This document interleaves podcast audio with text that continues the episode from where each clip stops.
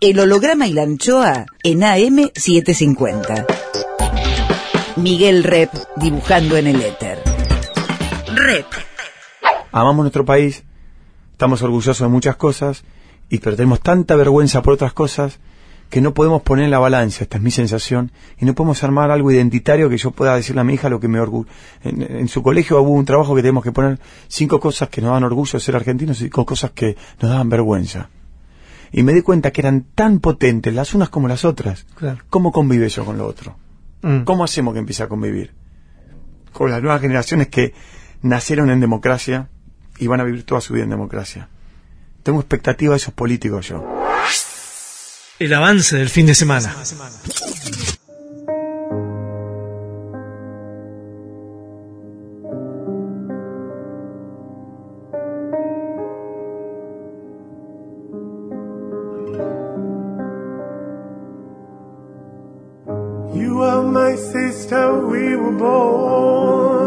Tú eres mi hermana.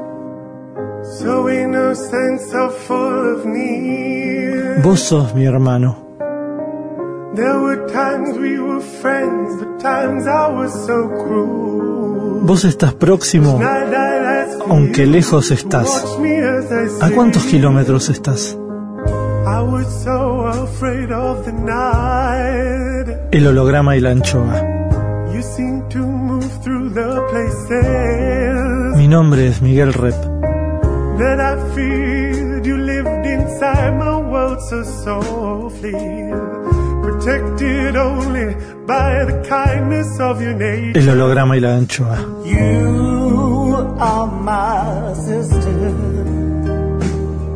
And I love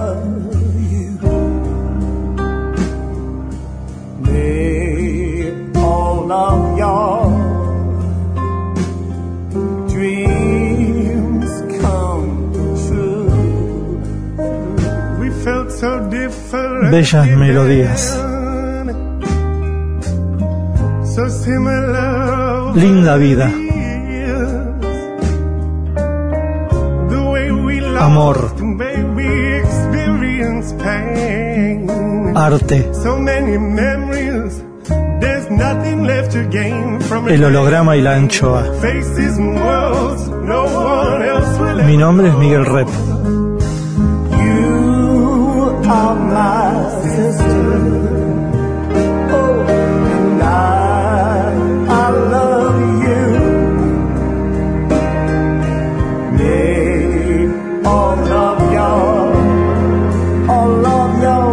El holograma y la anchoa.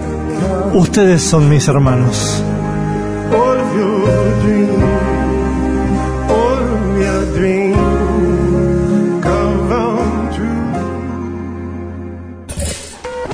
El holograma y la anchoa. Hoy, programa de avances. El anticipo del holograma y la anchoa de este sábado y este domingo. ¿Cuándo fue la primera vez que te cayó el texto Hamlet y cómo era? Yo lo leí a los 15 años como primera lectura y lo leí con ¿Pero la versión- teatro o literatura? Lo leí, leí la versión atrás. Eh, Siempre es teatro, pero lo leí. No, lo leí, siempre fue literatura para mí hasta ahora que lo estoy haciendo en teatro. Yo ni siquiera hice escenas de Hamlet en, en el conservatorio, que me parecía muy difícil. Mm. A los 30 años una directora me entusiasmó con la idea de hacer Hamlet, la volví a leer y dije, no tengo edad ni experiencia para poder hacer este personaje. Ah, no te cayó ahí. No, lo hubiera hecho por el ego. Claro. Y el ego, bueno, es algo que hay que trabajarlo mucho como actor, porque te pensás que si no lo tenés claro, te pegás el bife, ¿viste? ¿Y qué, quiénes son los, cuáles son los Hamlets que te gustan? Mm. A mí, yo vi en vivo, eh, eh, vi cuatro. Joaquín Furriel, hoy Hamlet. Vi uno en el Barbican Center en Londres, que es el de Benedict Cumberbatch, que es un actor extraordinario. De Sherlock Exacto. El actor de Sherlock y de Brexit. y del de Brexit. Excelente actor. Mm. Un actor con un registro es grave, una voz es impresionante. Me gustó su Hamlet, pero me pareció... Yo lo sentía extremadamente emocional. Como algo extremadamente emocional. Muy zarpado. Había algo muy, como sufría mucho todo el tiempo. Se le Ah. lloraba. El ser o no ser es con llanto, por ejemplo.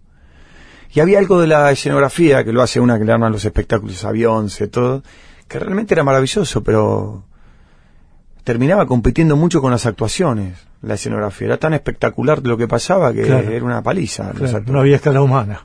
Claro. Después vi el de Ostermayer, ese actor protagonista de Ostermayer, después lo vi en Ricardo III en Berlín, con la Schaubühne, que es un teatro maravilloso. Lo dijo en alemán. En alemán. Mm. Y jode en un momento, lo hacen en inglés, pero los alemanes, como te decía al principio, hacen versiones sobre las obras. Y ese actor es extraordinario y la apuesta de, de, de Ostermayer me, me- me impactó. Pero me impactó como actor que conoce mucho la obra. Ah. No, no, en ningún momento sentí un interés para que, para que, digo, No te emocionó. no, digo, llevo gente que nunca leyó la obra, no entienden nada y dicen, no, no sé qué está pasando. Era un acá". erudito de Hamlet. Exacto, era para gente que supiéramos Mm, qué es Hamlet. Estaba cumpliendo un mandato. Algo de eso. Y uno que me gustó mucho, todos los que vi eh, filmados, me gustó mucho el de el de David Tennant. Me parece uno de los últimos Hamlet, creo que es. Me gusta mucho cómo maneja la ironía, el cinismo, el humor. Él es un actor que maneja mucho la comedia también, es un actor muy histriónico. Y tiene algo cínico que a mí me gusta particularmente. Creo que no sé, es como la zona de la actuación que a mí como actor me encanta estar también, el cinismo, ¿no? Ese, ese humor eh, finito, sin subrayar, Sí. medio denso, ¿no? sí. Eh, tiene algo muy interesante ese actor y la apuesta toda está muy bien. Eh, después eh, es muy loco, porque después hay como momentos. Ah. Me gusta algún momento de Mel Gibson, algún momento de Kenneth Branagh, me gustan momentos de, de Laurence Olivier, me gustan momentos de otro. Sí. Eh, Pero no el total. No el total. Y Mm. cuando veo cómo eligen las cosas que elige cada actor, ¿Viste el de Halcón? el halcón vi algunas imágenes, vi algunas imágenes, y lo que me... Él usaba mucho el, li- el libro, ¿no? En realidad, lo que me fascina del Hamlet de Alfredo es...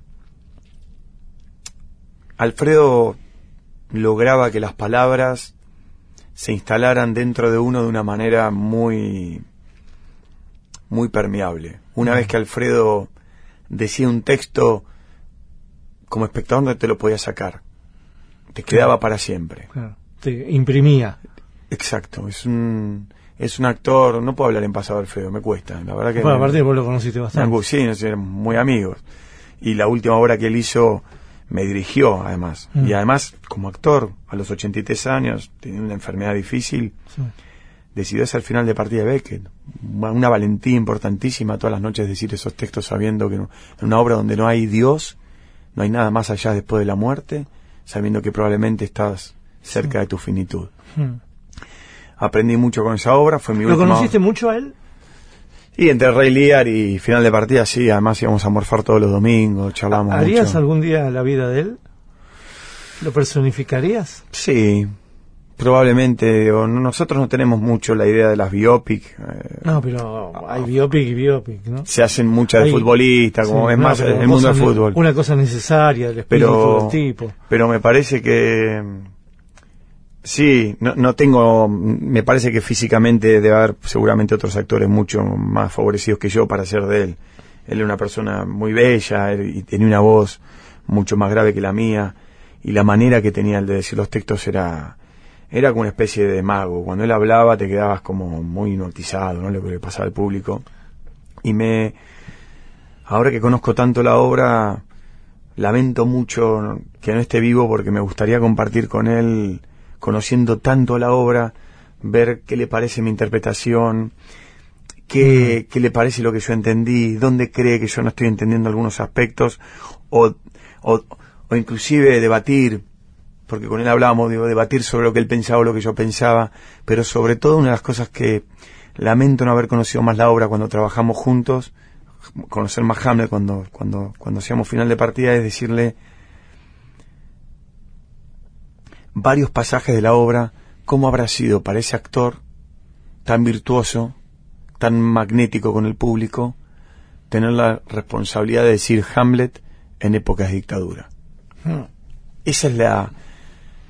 Es como que ahora, en el Bueno, momento, eh, me da bronca, porque digo, qué boludo que no me di cuenta, no valoré la, la tremenda osadía de ese actor y de, ese, de, de está, de director de ese teatro, de todos, de en ese momento decir los textos.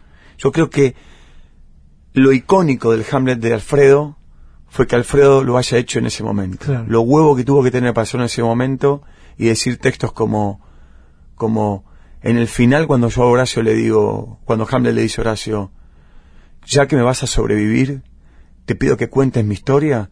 No hay noche que yo no piense en los desaparecidos, en todo la, toda la, la- o sea, que en el 81 esos textos deberían sonar de una manera muy inquietante en los, en los argentinos. Algo está podrido o algo huele podrido según cómo se traduzca en Dinamarca. Todo lo que habla ser o no ser, todo lo que está hablando esta misma obra que estamos viviendo hoy en el 2019, con la democracia que tenemos, con los conflictos que sabemos que tenemos, pero en la- es infinitamente más amplia, más generosa que el oscurantismo que habrá sido ver esta obra en el 81. Mucho más. Muchísimo más. ¿No? Inimaginable. Inimaginable. Yo tenía seis años, no, No, sé, claro. cinco. Nomás pensar Seis. eso es una dramaturgia. Exacto. Esa recreación de esas noches, el público mismo, la observación de, la- de las caras de cómplices y algunos eh, adherentes al proceso. A- no olvidar eso. Exacto, también, ¿no? Que, es que para mí, yo creo que una de las, me acuerdo que me llamaron hace muchísimos años para, para eh, un ejercicio que teníamos que, no me acuerdo, abuela, que teníamos que elegir una, una imagen y un texto. Mm. Y yo elegí la plaza, eh, so- sobre Malvinas era. Y yo elegí la plaza llena de gente. La del 2 de abril, Exacto. la horrible. y contando de de que realmente hay muchos argentinos al día de hoy que creen que el patriotismo Mm. viene por ese lado. Mm. Y en ese sentido, eh, Hamlet cuestiona mucho el poder. Pero lo cuestiona como podría decirte Capusotto cuestiona el peronismo, ¿entendés? Sí. O Saborío, digo, de, Desde de- de adentro, adentro, papá. desde adentro. Si vas a y entonces, Shakespeare cuestiona el poder, pero ¿quién lo cuestiona? Mm. Un príncipe Mm. alguien que está ahí adentro está diciendo, acá son todo canallas. No hay un solo traidor en Dinamarca que no sea un canalla, dice Hamlet, después que se va el padre. O sea, esa especie de epifanía que tiene el personaje, Sí. eh, se le abre un mundo donde ese joven estudiante de Wittenberg, en la obra te diría que crece 10 años. El holograma y la anchoa.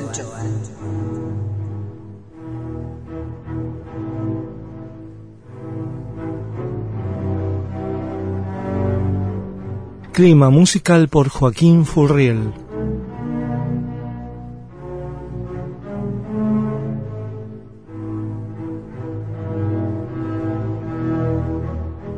El segundo movimiento del quinto concierto de Beethoven.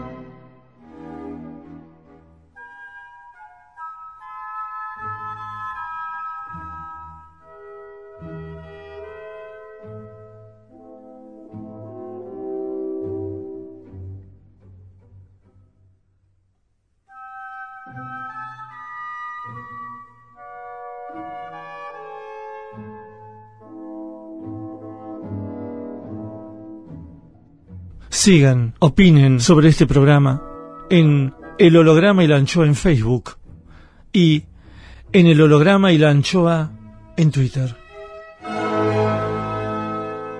Arroba el holograma y la anchoa. Rep sigue en AM750.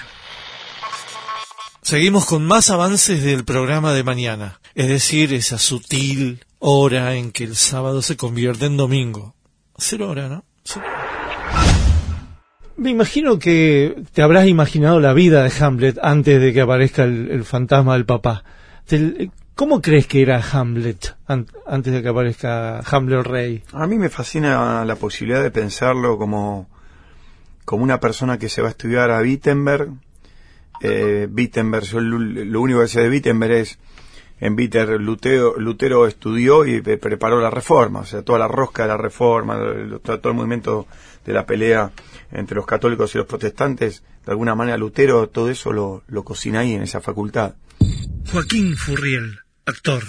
Y me gusta pensarlo a Hamlet un vínculo con sus padres, sobre todo con su padre, que era un gran militar, un guerrero. Me gusta imaginarme que en algún momento Hamlet le dice al padre, yo no me veo como un guerrero.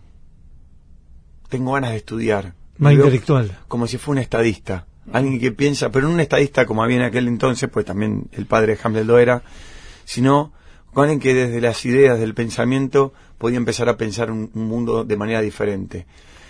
En la época en la que está ambientada Hamlet, eh, es como prácticamente el último periodo de la Edad Media todavía. Hay algo en este reinado que, que, que mantiene como todo el, el, el espíritu medieval, ¿no? Esa, es- ese orden eh, piramidal, el feudo y, el poder hereditario. Porque cuando Shakespeare escribe el Hamlet, ¿lo hace en tiempo real, en tiempo contemporáneo? ¿O lo retrotrae a, a la leyenda danesa? No, él, él lo hace lo hace contemporáneo, pero bueno, está eh, la tragedia española, está eh, hay un Hamlet que ni siquiera se llama Hamlet, o sea, en aquel momento eh, las eh, tragedias de venganza eh, estaban muy de moda, eran como un hit, era lo que lo que había que ir a ver al teatro y de alguna manera lo que hace Shakespeare es agarra esta vieja historia que no sabía decirte, pero no sé si no es de 1300 y pico, donde arranca esta historia,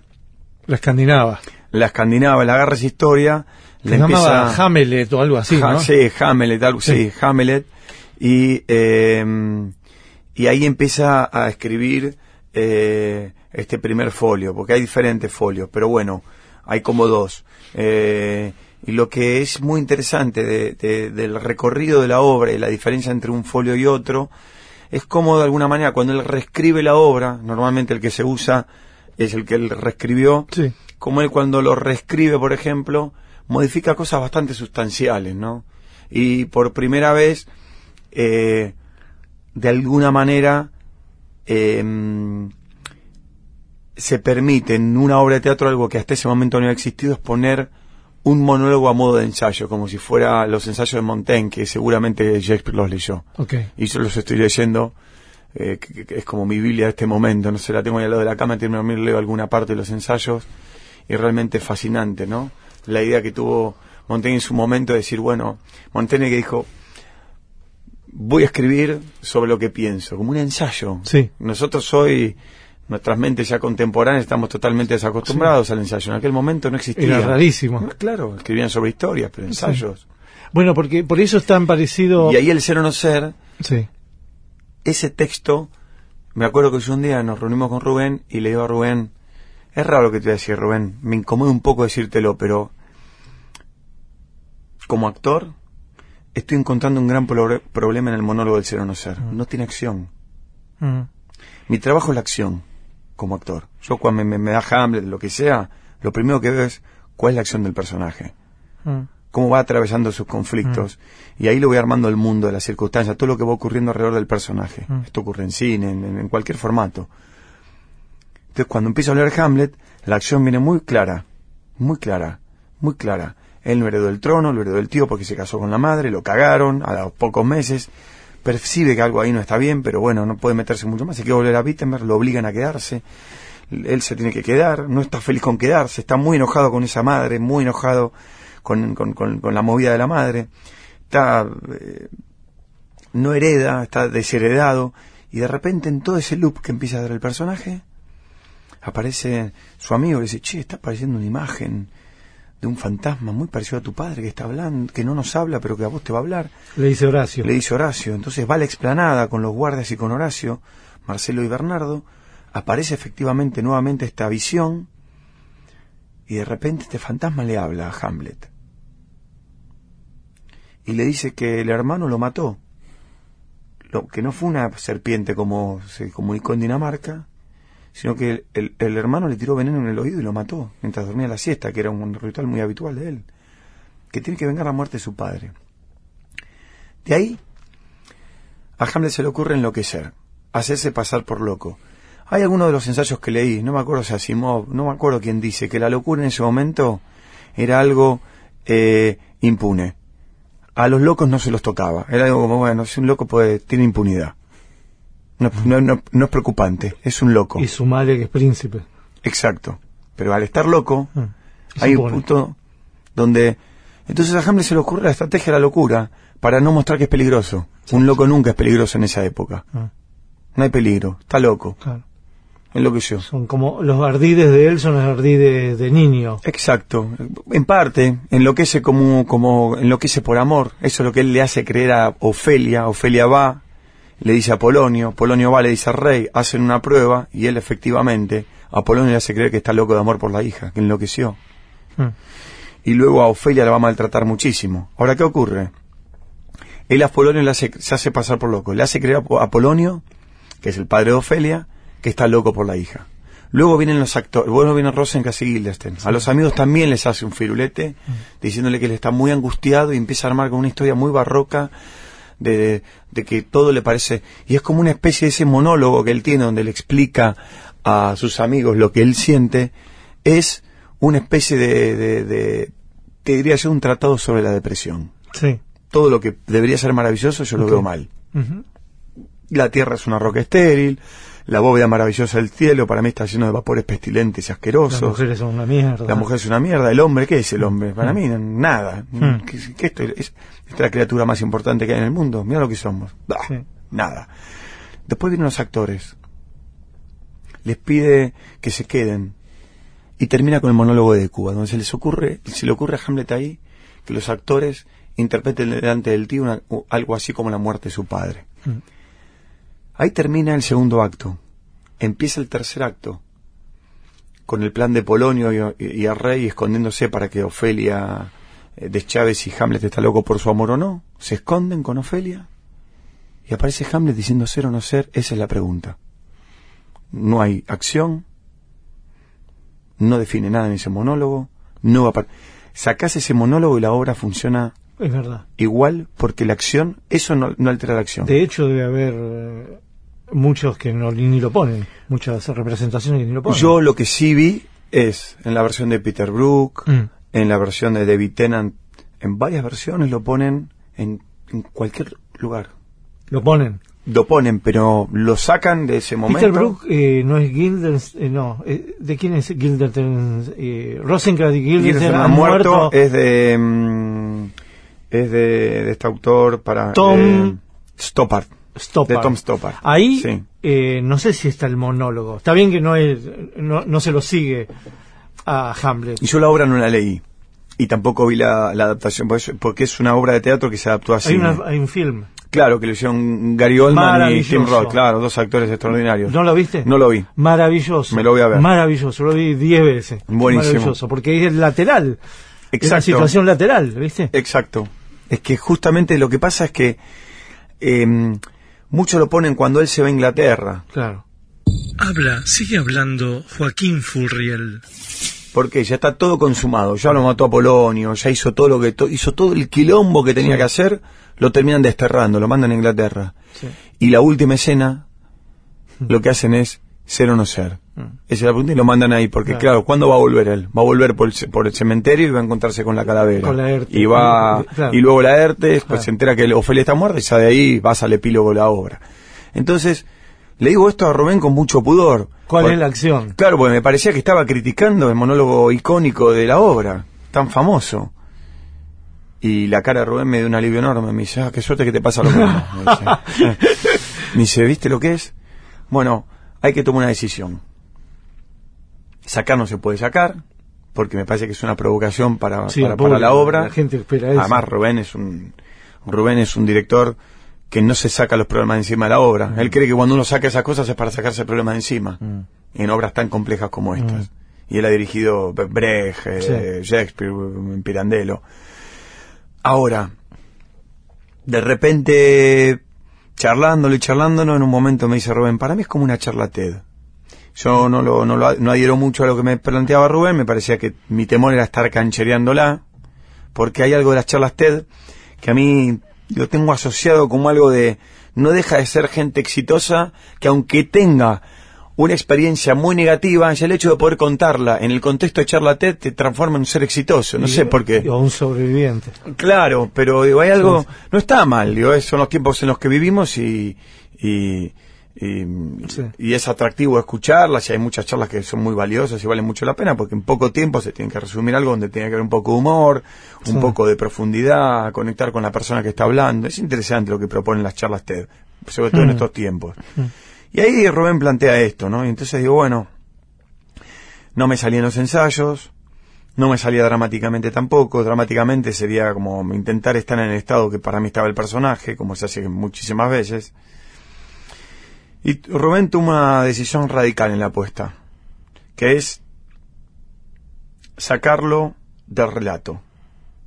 Entonces ilumina, trabajan con Gonzalo Córdoba, iluminan toda la sala de una manera muy disonante, iluminan, el- digo, toda la escenografía de una manera disonante, iluminan la platea a un Sí. 40%, entonces el público se ve, y yo me voy caminando como no lo hago en ningún momento de la obra, ni antes ni después, bien a proscenio, pero bien a borde, Bien. con una luz reventada, donde no tengo ninguna opinión al respecto. No tengo una opinión de lo que vengo a decir. Simplemente, simplemente vengo a comentar un pensamiento que es ser o no ser. Esa es la pregunta. ¿Cómo como te diría, cómo lo entiendo yo? Para mí hay dos momentos que, que tienen sentido. Cuando yo digo, ¿para qué soportar la brutalidad de estos tiempos? Y por otro lado es todo lo que enumera este príncipe, que es increíble un príncipe lo que enumera. Un príncipe enumera eh, la injusticia del tirano, los insultos del Hmm. soberbio, las angustias del amor no correspondido, la demora de la justicia, la insolencia de los funcionarios, el maltrato que los hombres virtuosos reciben de los indignos. La gente responde a eso. La gente hace, ja, ¿viste? Hace, hay- Este, para mí, eh, lo maravilloso del teatro clásico es que cuando algo se transforma en clásico, que sobrevivió a los tiempos y sigue teniendo eh, palabras para nosotros, para decirnos es porque en un punto la obra no habla de una época, No, habla, habla de, de- la especie. de lo esencial. Exacto, es como, no sé, estos Del libros poder. de Harari, lee los libros de Harari, ¿no? Eh, de que habla, el, el tipo gustará más o menos, pero el tipo se focaliza en el Homo sapiens y habla de nosotros como especie. Claro. Después nos pone todo lo que vino, las revoluciones, lo mal que nos hicieron las revoluciones, todo, todo eh, la revolución, sobre todo la industrial, digamos, cómo el hombre se transforma eh, en, en- en una maquinaria. Digo, y hay algo de eso que, mm, que también ocurría con Segismundo. El Segismundo es de 1637, o sea, 37 años después de Hamlet, Calderón de la Barca escribe La vida de sueño. Para en mí, España donde ya había ocurrido Don Quijote. Exacto. Porque Hamlet es, para las tragedias de venganza, lo que Cervantes termina haciendo con el Quijote en La novela de la caballería. novela de caballería. El final. Pone un caballero que de caballero finalmente no tiene nada. Hamlet es una tragedia de venganza que el protagonista lo que menos puede hacer es vengar. Esto es el signo de la contemporaneidad. Total. Sí. El, el fin de la Edad Media, lo que vos decís. El se nuevo termina. hombre. Pero ni siquiera lo que vino después, porque aún el romanticismo, Mm. Las obras románticas, y el naturalismo que vino después, el naturalismo de Ibsen, Strindberg, sigue, eh, hay un punto donde nadie, creo que se retoma recién en el absurdo que agarraron mucho de Shakespeare con Beckett, por ejemplo, que es eh, destruir el género en el que vos estás metido. Ok, parodiarlo también. En un punto sí, porque digo, la inacción que tiene Hamlet en el último acto es llamativa, tratándose de una tragedia de venganza, decís, ¿cómo puede ser que viene sabiendo que el tío lo mandó a matar porque descubrió el plan arriba del barco? Hizo una carta, descubre que el tío lo manda a matar a Inglaterra. Sí. Cambia la carta, falsa y pone que lo maten a Rosencrantz y Guildenstern. Hay una pelea con unos piratas, se sube al barco, vuelve, zafa. Pero ella sabe que el tío lo mandó a matar. Sabe que el tío efectivamente es su enemigo, número uno. Sin embargo, Se presta al juego. entra por un entra por un cementerio, diserta sobre la muerte, llora a Ofelia, pero luego ya en la escena siguiente, siguiente es riguroso dos minutos, minuto y medio tengo yo. Termino la escena de llorar a los gritos con Ofelia y aparezco con Horacio, que me tengo que sacar las lágrimas, asomarme los mocos y hacer y de repente digo, y con Horacio una escena donde ya Ofelia no está más en su vida Mm. y habla pura y exclusivamente de lo que él hizo. Le cuento a Horacio. Luego entra Osric, habla de la apuesta, va a la pelea, tiene un arma en la mano, una espada, y no lo mata el tío. Exacto. No lo mata. No. Asume... Es cuando, eh, cu- cuando el tío se arrodilla y reza. Ahí no lo puede matar, con No el puede matar porque está va, rezando. claro, porque se estamos hablando de una purifica. época católica, entonces Claro. imagínate que lo va a Le- matar para que para lo purifique. Si lo mata rezando, eh, está en pecado Hamlet. Entonces, es como muy... ¿Vos te parece que eso es una falla de la obra? ¿Una falla dramática de Shakespeare? Para mí no, para mí es intencional. Yo creo que hay algo, es como que la, no sé, que, que- que el Quijote es- sea lo que es, con la cantidad de novelas de caballería que hay, maravillosas, y unos héroes espectaculares, unos caballeros que, por favor, sin embargo que nosotros conocemos es el lado B, es Don Quijote, Sí. Rocinante, sí, la parodia. Sancho Panza. Sí. Los valores, los valores. Los, claro. Los grandes, eh, las grandes obras de teatro de todo el mundo, Hamlet está muy adelante, Mm. te diría de Antígona, Sí. de Rey Lear, muy adelante en popularidad, muy adelante en, en cantidad de estudios que se han hecho. Ahora, justo Hamlet, si uno se pone a hablar de Hamlet como lo estamos haciendo nosotros, nos encontramos con que, con que Hamlet no puede asumir el objetivo que tiene la obra, que es vengar la muerte de su padre. No puede matar, porque él ya tiene otra cabeza. Él ya pertenece a otra generación y otra manera de pensar. En la época medieval iba, lo mataba, pum, se acabó. Ricardo III, no sé. Que ya piensa en la justicia liberal. Existe la, tiene una moralidad diferente. Mm. El holograma y la anchoa. Musiquita que nos dejó Joaquín Furriel. Una banda que se llama eh, The National. Me gusta. Ah, buenísimo. Muy buena banda. You had your soul with you. I was in no mood. Drift away and I could forget.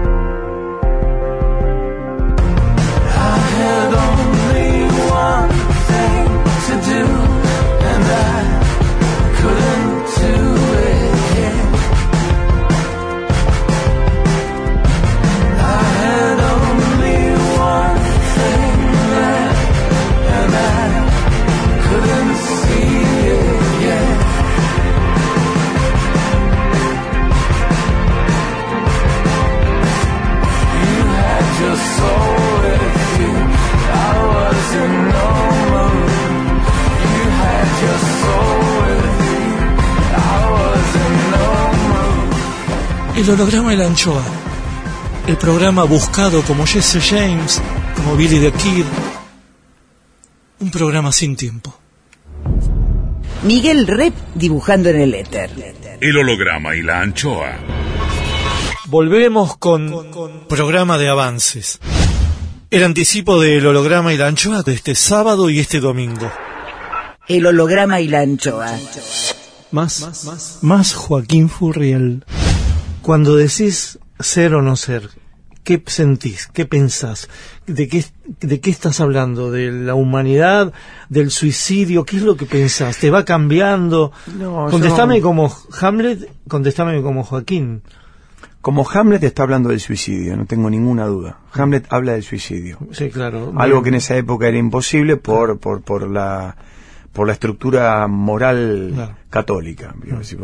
Eh, no, no era viable suicidarse. Claro. Claro, morir, dormir para siempre y, Y nada chao. más. Pero digo, cuando él se pregunta, ¿qué hay después de la muerte? Ese país desconocido del que no regresa ningún viajero. Vamos a tener descanso, porque el otro tema, ¿qué hay después de la muerte? Si vos ves el Jardín de las Delicias, ves el Bosco, muchos artistas, en medio de esa época, es una pesadilla lo que ven algunos. O sea, entonces, también ellos tenían sus propios temores, porque la muerte era un espacio... No existía el nihilismo, No, existía el infierno para el nihilista. claro. Y Había- otro detalle que no es menor, no había electricidad. Entonces los fantasmas a la noche se veían en todos lados, porque la luz se metía sombra por cualquier lado. Había un nivel de... La obra empieza con un fantasma. Pero exacto, pero yo no, es- no- no- no- en, aquel, en aquel momento ver fantasmas, todo el mundo veía fantasmas. Mm. Porque no había tanta exposición, no había tanta información. Una sombra mal proyectada, No. era una persona. Olvídate, un oscurantismo tremendo. Mm, mm. Lo oscuro. A ver, cuando uno va de noche a un bosque, si alguno tuvo esa experiencia con las linternas, venís boludeando, boludeando, y en un momento empieza a haber más silencio, y hay un momento donde decís, che, escuché un ruido acá, ¿qué? Vi a alguien. Ellos vivían con eso todo el tiempo, todas las noches eran así, ¿eh? Sí, No era una excursión de bosque que hacemos nosotros con una linterna con pilas. total. Entonces para mí Hamlet habla del suicidio. Habla de de para qué so- de cuando uno está muy triste como él, que no soporta la, injusticia, no, no como él que es tan tan sensible, Está deprimido. y claro, prefiero matarme. Ahora para mí el ser o no ser implica otra cosa. Para mí implica tiene que ver con la sensatez. A mí me mueve eso. Creo que vivimos en un mundo, ya es el mundo, de un cinismo eh, pasmódico. Se instaló el cinismo. Grandes líderes hoy hablan de una manera donde entienden que fueron votados porque son cínicos. Pueden en Italia tener la discusión que tienen sobre la inmigración porque la gente votó eso. Porque la gente vota mentira. Vota mentira o porque la gente vota una verdad que es muy dolorosa. Mm. No queremos, preferimos que se ahoguen, que no Mm. vengan a Italia. Mm. No queremos más inmigrantes. Ese es otro... Sea, una verdad muy cruda, pero muchas veces dicha de manera mentirosa. ¿no? Exacto, sí, también. Pero digo, Trump no podría ser Mm, eh, presidente de un país como Estados Unidos. mm. Hay mucha mentira detrás de todo eso. Sí. Pero te confieso, Pero tengo familiares que viven allá, en Mm. Chicago y en, en California. Mucha gente, eh, muchos americanos, lo han votado porque creen que ese es el camino. El muro, Sí. la violencia Por la racial, crudeza de sus palabras. algo digamos. de eso. Esto se expone Pero por primera acá, pero acá no, acá se, se vota la mentira. Eh, Lo que pasa es que justamente, o no tanto, Miguel, porque me parece que ese es un punto donde podemos hablar mucho de esto, pero la mentira, la mentira que nosotros vemos. A mí en la cara me dijo Durán Barba que no había desnutrición infantil. Mi madre trabaja, trabajó muchos años con desnutrición infantil, Sí, o sea, sí. tengo datos, Sí. no me lo puede. Eso, eso sí es mentira. Eso es mentira. Pero lo que es verdad Mm.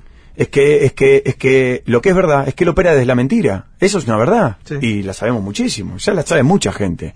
Sí, pero... Bueno, lo que digo es, cuando yo hago- digo el ser o no ser para volver a la obra, Mm, sí. y no entrar en un terreno un poco más amplio, lo que a mí me mueve ese monólogo es no tanto la idea del suicidio, sino todos los días cuando me levanto a la mañana. ¿Quién soy? Mm. ¿Soy el Joaquín sensato? ¿El que puede decir las cosas como realmente las piensa? ¿O soy el Joaquín que omite ser sensato? Omitir, no- yo no soy mentiroso, digamos, uno puede elegir muchos caminos, pero omitir no ser sensato, o sea, no ser sensato, ser o no ser. Claro. En mi caso es la sensatez. ¿Por qué? Porque en muchos contextos reconozco que prefiero y evito confrontar, evito desenmascarar si yo siento que hay una máscara. Prefiero jugar a esa ficción, entenderla como tal en ese contexto, pero saber que en mi vida, mi círculo, la gente que sigo, que me atrae, que me resulta atractiva, es la gente sensata. Es la gente que trabaja desde la sensatez. Y en ese sentido, Y la responsabilidad. y la responsabilidad Mm. que conlleva eso Mm. que todos tenemos diferentes responsabilidades también. Mm. Entonces hay un punto donde para mí, ¿para qué soportar la brutalidad de estos tiempos? Es, o para qué soportar la carga de gemir y transpirar bajo una vida agotadora, es la posibilidad de encontrar siempre una nueva manera de entendimiento para que no nos sintamos que estamos derrotados Mm. esto que uno ve en la calle y decís, esa persona está derrotada. Bueno, yo no me quiero derrotar porque no logré tener el auto que te dice el sistema que tiene que tener. Esto es como el capitalismo puro, digamos, ¿no? El valor del dinero. Lo que el dinero puede comprar. Sí. Esta, esta- idea instalada donde ya el comunismo parece algo Sí. prácticamente, ¿no? Lo podés casi unir con la Revolución Francesa. Sí. Una locura. Ahora de repente... Ya ni se cuestiona No se el cuestiona. consumo. No, no, no, no, ya está, ya está. Amazon ya está en todo el mundo. Sí. Y nos acostumbramos a que sea así. O por lo menos intenta. Ahora bien, de repente viajas, vas a un lugar donde todo esto no tiene acceso, no llega. Y la vida empieza a pasar por otro lugar y esa persona no está derrotada. Está derrotada por, por, por las circunstancias de la vida, porque todos vamos a morir en una derrota que es la vida. si no, Sí. seríamos inmortales Mm. el trabajo, la supervivencia, la subsistencia, el entorno afectivo cercano, medianamente cercano. Vos vas barbo y de repente te encontrás que al lado a alguien le pasó algo horrible. Mm. Y tu felicidad ya no es la misma. No. Te tiñó. Todas esas tinturas que vamos teniendo son las que nos van armando para mí como un recorrido donde empezás a decir, bueno, ¿qué es la vida? Y la vida es cómo resuelvo los conflictos. Y como actor te lo digo, por mi ejercicio, yo laburo como actor porque tengo conflictos para trabajar. El día que no haya más conflictos no tenemos más trabajo los no, actores. no hay más misterio. No, el laburo es el conflicto. Ah. Entonces aprendí a cómo resuelven los personajes los conflictos. Cuanta más preguntas yo le pongo a un personaje, más interrogantes, más rico es lo que el espectador puede ver. Claro. Y ahí es donde cuando me muevo en esa zona, digo, muchas veces no tiene que ver eh, la derrota, no tiene que ver con lo que nos dicen. Tiene que ver con lo que estamos entendiendo que nos están diciendo. Y en ese sentido, creo yo, el cinismo es muy grande, porque está permanentemente estimulando eh, eh, la sensación de la frustración. Esta gran mentira de que los argentinos, eh, el estado en el que estamos es muy difícil generalizar, pero es verdad que nosotros amamos nuestro país, estamos orgullosos de muchas cosas, y pero tenemos tanta vergüenza por otras cosas que no podemos poner en la balanza, esta es mi sensación, y no podemos armar algo identitario que yo pueda decirle a mi hija lo que me orgullo. En, en su colegio hubo un trabajo que tenemos que poner cinco cosas que nos dan orgullo de ser argentinos y cinco cosas que nos daban vergüenza. Y me di cuenta que eran tan potentes las unas como las otras. Claro. ¿Cómo convive eso con lo otro? Mm. ¿Cómo hacemos que empiece a convivir? Con las nuevas generaciones que nacieron en democracia y van a vivir toda su vida en democracia. Tengo expectativa de esos políticos yo. El que nació después del 83, cuando hay un presidente o una presidenta de los argentinos que toda su vida vive en democracia. ¡Wow! va a ser la primera vez en la historia de nuestro país. Sí. Nunca tuvimos un presidente que vivió toda su vida en democracia. Siempre estuvimos atravesados por, por la amenaza, o bien gobiernos dictatoriales, o bien eh, Fondo Monetario Internacional, o, o- o Estados Unidos mediante un tremendo boicot y destruyendo Mm. lo, lo que se logra de una manera o de otra, de otra. ¿Qué pasará? Es lo que yo me pregunto muchas veces, ¿no? Rep sigue en AM750.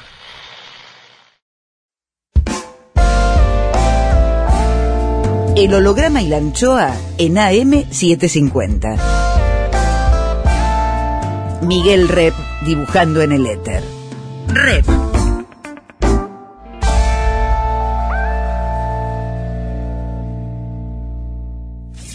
Cuadritos finales. Más Joaquín Furriel. Hoy Hamlet. Chapa. El avance del fin de semana. Qué raro esa eh, la escena de ser o no ser que el imaginario popular lo sigue asociando a la calavera, cuando en realidad es un es la faca, ¿no? Mira, cuando empezamos a ensayar, Schumacher dijo algo a todo el elenco, nos dijo algo, nos dijo a todos algo muy, muy preciso. Hay que tener cuidado con esta obra por lo siguiente. Hay que tener cuidado con todo lo que la cultura le hizo a Hamlet. Mm. Sí.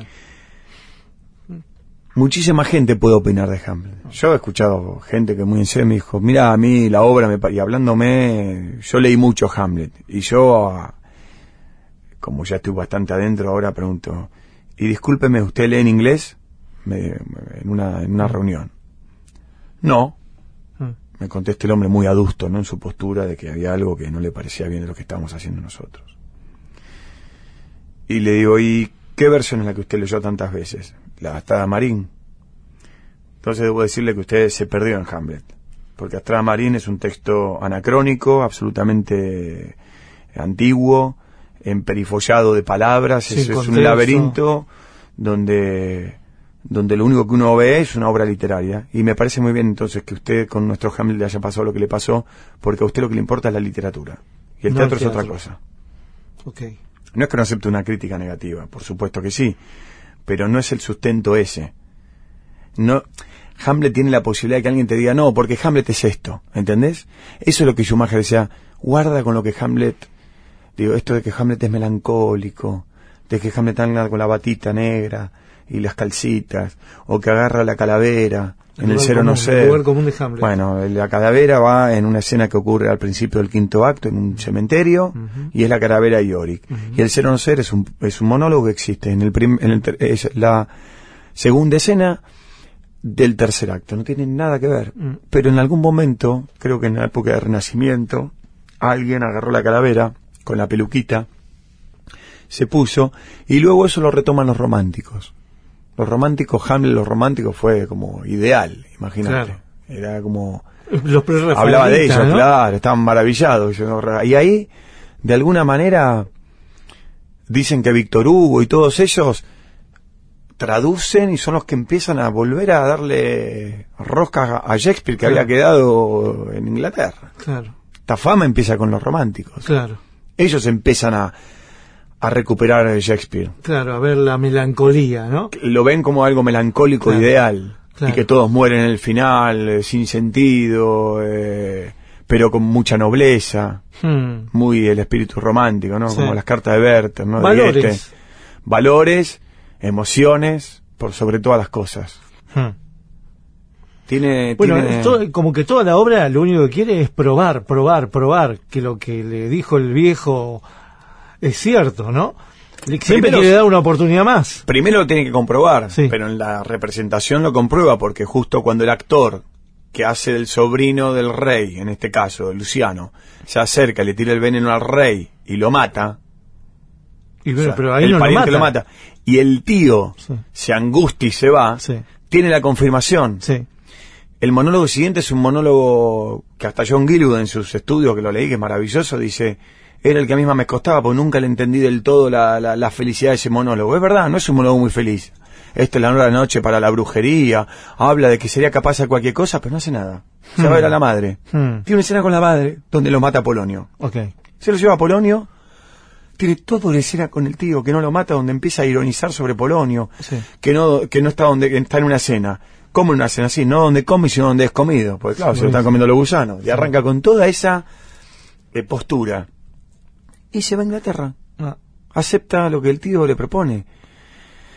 como si fuera un pedido inocente del tío. Sí, hay un punto donde el grado también de debilidad que va teniendo el personaje. El, el personaje se, se, se- se le debilita el plan, porque también él entra en un terreno de, de, de- de- de locura. Hay un juego ahí entre la locura y la realidad donde ya no termina tan cuerdo. Y aparte debe tener la ambivalencia con su vieja, ¿no? Con Gertrudis. Bueno, eh, esto es lo que más dice, digamos, Asimov insiste mucho en eso, en esa que vos lees Asimov, lees eh, Harold Bloom, lees Jean Code, lees eh, cada uno es posible hasta un punto. Vos decís, no, Hamlet no lo mata el tío porque sabe que la madre está enamorada del tío. Es una posibilidad. Hmm. Hmm. El holograma y la anchoa. Miguel Rep en AM750. Edición Eimon. Textos Jorge Tanure. Eh, Venezuela, ¿cuánto es eh, ahí la radio? Intenta, produce, consigue Berenice Sotelo. Lápiz y tinta Miguel Rep. El holograma y la anchoa en la contratapa del fin de semana. Sueñan lindo. Miguel Rep. ¿Sabes qué? Desde el viernes hasta el domingo, las trasnoches son del holograma y la anchoa.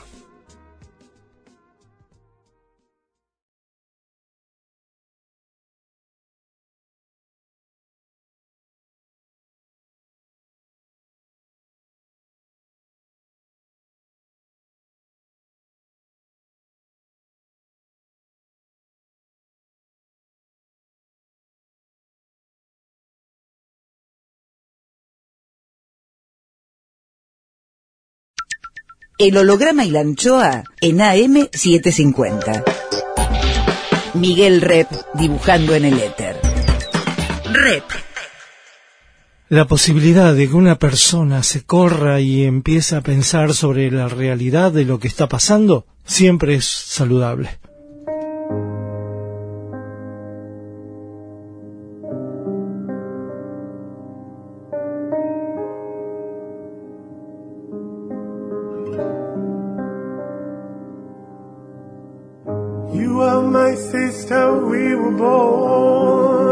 Tú eres mi hermana,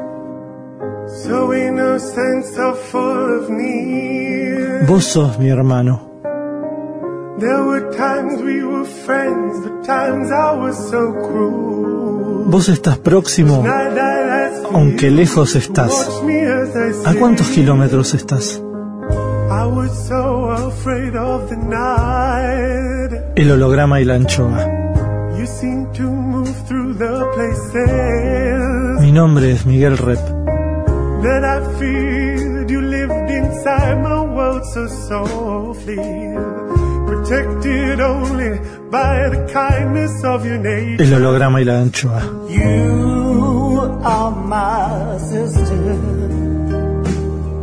And I love you.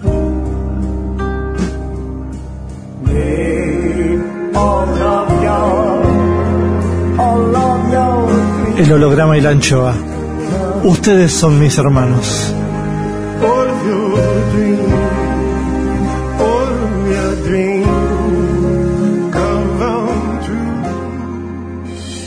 El holograma y la anchoa. Hoy guardamos el aire el pensamiento de Joaquín Furriel. Esto es Buenos Aires, esto es Argentina, no es Dinamarca, no es el castillo Elsinor, pero hay siempre un Hamlet flotando en esta capital. Siempre hay Hamlet, siempre hay un resquicio, un rincón shakespeariano para el príncipe de Dinamarca en Buenos Aires. Hoy en el Teatro San Martín, Schumacher lleva a cabo la dirección de oh, un Hamlet número, vaya a saber, ¿no? ¿Qué número ya de Hamlet en estas comarcas? La cuestión es que Hamlet siempre te hace preguntar quién hace de Hamlet esta vez. Lo hizo Alfredo Alcón, lo hizo Kenneth Branagh en, en en Inglaterra, como también lo había hecho Lawrence Oliver, quizás el más famoso de los Hamlets. Muchos Hamlets, y a veces Hamlets que no son conocidos, Hamlets revisitados, Hamlets disfrazados de actualidad, Hamlets del futuro, Hamlet da para todo. La gran obra sobre el Hijo Universal, esta vez en Buenos Aires, interpretada por Joaquín Furriel, quien vino hoy con esos ojos de Buster Keaton y habla en el holograma y la anchoa. Hace una hora era Hamlet. Hace 40 minutos estaba diciendo el resto de silencio. ¿Y cómo te lo sacas a Hamlet de encima? ¿En qué momento te lo sacas de tu... No, en, en general, no sé, el tipo de teatro que hago no me lo saco rápidamente de encima, porque son obras siempre que para mí son, las tengo muy presentes. Cuando hago teatro, esto me pasa hace muchos años, cuando hago teatro elijo hacer textos y trabajar con directores que, que requieren mucha... eh, está bien, está- eh, mucha, mucha dedicación. Dedicación, por dedicación entiendo, descanso, el cuerpo sano, la voz. Yo ahora no estoy fatigado porque, bueno, hice mis cinco minutos de ejercicio para relajar la voz. Después, Después, porque gritas mucho, tenés que alzar mucho la voz. la cantidad de texto que tengo en esa sala que no hay audio, que no hay un audio eh, artificial, te expone a trabajar con una voz eh, que en otras generaciones será más habitual, en la mía ya cada vez menos y las, las- que vienen después directamente no están ni acostumbrados, trabajan con micrófonos. ¿Me equivoco o Cal- en Calderón de la Barca tenías más textos? No.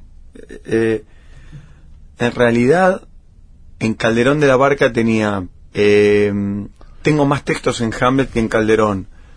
Pero... mm, En Calderón tenía momentos donde tenía muchísimo texto. Muy largos. Muy largos. Muy tenía, largos. tenía lo que los siete monólogos que tengo acá, por ejemplo, de los siete monólogos, esos siete monólogos que tengo acá, te diría que el de Écuba, que es el más largo, es la mitad del primer del primero de los tres monólogos largos que tenía con Segismundo. Claro, claro, claro. Eran mucho más largos los monólogos y también el teatro en verso eh, tiene una musicalidad que inclusive parece más Más más, largo. largo. el texto porque el espectador entra en una Sí. vibración eh, musical diferente al teatro en prosa y entonces naturalmente lo primero que percibe como el espectador es qué proeza eh, Exacto. entrar en esa musicalidad. Claro. Eh, hay un artificio muy evidente, por eso es tan teatral el, Mm. el siglo oro español y el teatro en verso, porque te exige entrar en el artificio de- del verso. Del ri- la rima. Exacto. Entonces vos tenés que la rima y, y después tenés que, la puntuación la puntuación en el en Calderón de la Barca. Esto yo no lo aprendí con Calderón de la Barca, lo aprendí por ejemplo con con Griselda Gámbaro Sí. cuando hice La la, mala mala sangre, sangre. porque eh, Griselda es muy celosa de la puntuación. Venía a ver un ensayo y de repente decía, hay un texto, decime este texto. ¿Por qué haces un punto aparte? Es punto seguido. Entonces ahí aprendí eh, el punto seguido, el punto aparte, que la puntuación, qué valor dramático tiene a la hora de actuarlo. El silencio, la respiración. Las comas, Mm. está la coma alta y la coma baja. Mm. Entonces, si vos la, la coma alta, que en Calderón hay mucha coma alta, la tenés que discriminar muy bien porque el texto barroco es como una gran or- ornamenta que tiene, vos tenés como tú una parte que es como una especie de... mm, A mí, la imagen que a mí se me viene siempre es como toda la decoración de la torta. Entonces vos cortás el merengue que la decora, todo, todo, todo, para llegar a ver de qué carajo es la torta. Y después está la torta. Entonces, los textos de Calderón de la Barca en verso Todo el adorno. requieren todo ese adorno y vos tenés que tener muy claro cuando estás en la almendra, en, en el centro de la cuestión, porque cuando estás en el centro de la cuestión es lo que tenés que enfatizar. Claro. Ahí es donde el, el espectador te exige hechos. Porque en Hamlet, al no haber verso, en- por lo menos aquí, eh, exigen hechos que acompañan las palabras, ¿no? Exacto. En Pues cambio, que- en el verso de Calderón ex- exigen esta cosa que vos decís, cómo lo decís, el verso. hay algo de eso. Sin embargo, vos sabés, Miguel, que, que una, una, mm, la sensación que yo tenía cuando hacía la vida de sueño no es muy diferente al objetivo que tengo ahora. Es cómo agarrar un texto complejo, literario, y poder, como de alguna, como si fuese un medium, poder incorporarlo, entenderlo, interpretarlo de tal manera que parezca fácil lo que estás haciendo en el escenario. Que todo el mundo puede decir, fácil Hamlet. Sí. Claro, es fácil, esos textos, cómo, Sí. cómo lo lleva. Sí, Eh, es natural. Es natural. No, mira qué, qué buena versión, cómo, cómo llega todo. Ahora, en el medio de todo eso, en el caso de Hamlet llegan pensamientos filosóficos, posturas en la política, posturas sobre el amor, posturas filiales. Ahora, eh, un humor muy... eh, tiene Hamlet tiene un, un humor... eh, Shakespeare escribía para tres sectores sociales bien definidos. La gran mayoría eran analfabetos, luego empezó a haber una pequeña burguesía cultivada porque Isabel le dio mucha bola a la cultura y empezó a poner algunas escuelas, y luego estaba la aristocracia. Entonces, eh, todas las noches en el San Martín yo percibo cómo el público de diferentes niveles socioculturales, porque al tener una sala como la Martín Coronado con 950 personas, y ese era el objetivo de Rubén, y lo logramos, y es lo que me pone más feliz, es que esté todo mezclado. Joaquín Furriel, Dixit. Beckett, cuando hice final de partida con Halcón, Beckett es un autor que a mí me, me parece interesantísimo por lo que te a dónde te mete, por lo que, a los mundos a los que mete, te- a los que, en los que Beckett te, in- te invoca y sobre todo el humor, ese humor tan nihilista que tiene Beckett a mí me fascina. Ahora bien, Final de partida es una obra que venía muchísimo público por Alfredo, tal vez también venía público por mí. Ahora, mucha gente se quedaba sin entender del todo la experiencia, lo que estaba pasando. Shakespeare eh, es accesible para alguien que nunca vio teatro, para alguien que nunca leyó teatro, e inclusive es accesible para alguien que nunca ni siquiera leyó porque probablemente no sepa leer. Mm. O sea. Es entendible porque tiene una super anécdota. porque tiene una super anécdota y porque los momentos de, por llamarlo de una manera, de pensamiento no llegan a ser regodeos intelectuales tan generosos que haga que algún público se pueda ir. De hecho, rápidamente lo que viene después es un chiste bastante ramplón, Mm, por lo general. Mm. Como que hace reír a un sector. Que lo dice otro, Hamlet o lo dice Sí. Polonio. Y lo- porque hay un estudio de James Shapiro, que es un libro maravilloso, Un año en la vida de, de William Shakespeare, que es 19 1599, que fue, supone, Shapiro cuando, Hamlet, cuando Shakespeare escribió Hamlet, 1500. 99. Mm. Eh, en ese libro él dice Sí. que en la compañía de, de, de Shakespeare el, el, el cómico de la compañía no estaba más, se había ido, se había peleado con Shakespeare. Entonces, Hamlet es la primera obra que no hay bufón. Y lo que hace Shakespeare es poner el humor del bufón en Polonio Mm. y en Hamlet. Es más, eh, eh, hay una calavera del, de Yorick. Exacto, lo, pon- lo, Lo mató. Lo, lo mató. Lo mató. Hay, toda una, hay todo un juego, hay mucho material dentro de la obra que te habla de cómo eran las cosas en la época. Claro. La clase de actuación que Hamlet le da a los actores es una bajada de línea enojadísimo con el actor. Hay un texto que dice, eh, y no hagan con, y no hagan, y los que tienen los papeles cómicos que no digan más que lo que está escrito, porque hay algunos que con tal de que el público se ría, llegan a reírse ellos mismos aunque estén en el momento más importante de la obra. Eso es una infamia y demuestra una ambición despreciable en el, en el imbécil que lo hace. Ahí está hablando de este actor que se le fue a la compañía. Está resentido, está recaliente. Después que Guillermo. este recaliente Guillermo. Inclusive después cuando hay, tengo otro texto que encima ahora hice algo que Rubén me lo dejó pasar por suerte. Pensé que no Hoy o, pasar. es- o Hace siempre? cuatro funciones. Yo cuando descubro alguna, yo estoy muy atento. Toda la noche voy tirando cositas y de repente cuando algo me parece que es como una opinión estética importante, lo llamo a Rubén y le digo, che Rubén, probé esto. ¿Te parece que funciona o no?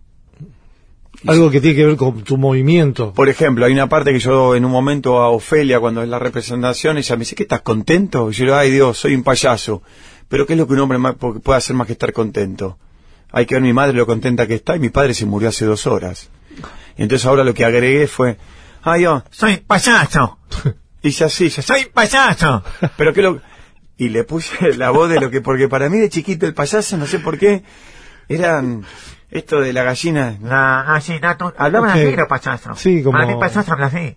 Es verdad, como cosa, firulete. algo de Nazán. Por Sí, qué sí. hablan siempre Nazán en los payasos. Sí, sí, sí. Entonces, lo, la otra Lo vez... caricaturizaste ahí. De la nada lo caricaturicé y después hablé con Rubén, pues a Rubén en general Schumacher no, no es muy afecto a, a, la a que se grafiquen las cosas que te dicen. Él cree que la palabra tiene mayor amplitud en el Más espectador. seco. Si uno se pone a graficar, estás como achicando la posibilidad. Mm. Pero bueno, esta me la dejó. Porque él también sabe que ese texto está puesto para ironizar sobre ese payaso. ¿no? ¿Te la dejó significa que te la dejó esa función o te la dejó para que la sigas? No, me la deja para que la siga Y a vos te gusta, vos te la disfrutando. Sí, yo. En las funciones, para mí, la función es un hecho latente. Claro, se Mm, cambia. Todo el tiempo voy probando cosas. Dentro conozco mucho el sistema de Rubén. Yo no estoy haciendo un sistema propio. ¿Y viste una menos. reacción en Belén vos cuando lo hiciste? Se tentó, sí, todo. todo, ¿no? Todos Ah. los compañeros que están ahí se tentaron. Claro, la sorpresa, ¿no? La sorpresa. Mm. Y el público reaccionó. Y la segunda, fun- la primera función se me ocurrió porque hice así, justo tenía las manos acá arriba y dije, soy payaso. Y la la al día siguiente dije, lo voy a probar con confianza. Sí. Y lo probé con confianza y fue un momento en sí mismo. Hay varios momentos así. El holograma y la anchoa. Clima musical por Joaquín Furriel. Cave me gusta muchísimo. Cualquiera del último de Skeleton Tree, del último, del último disco de Nick Cave, va bien.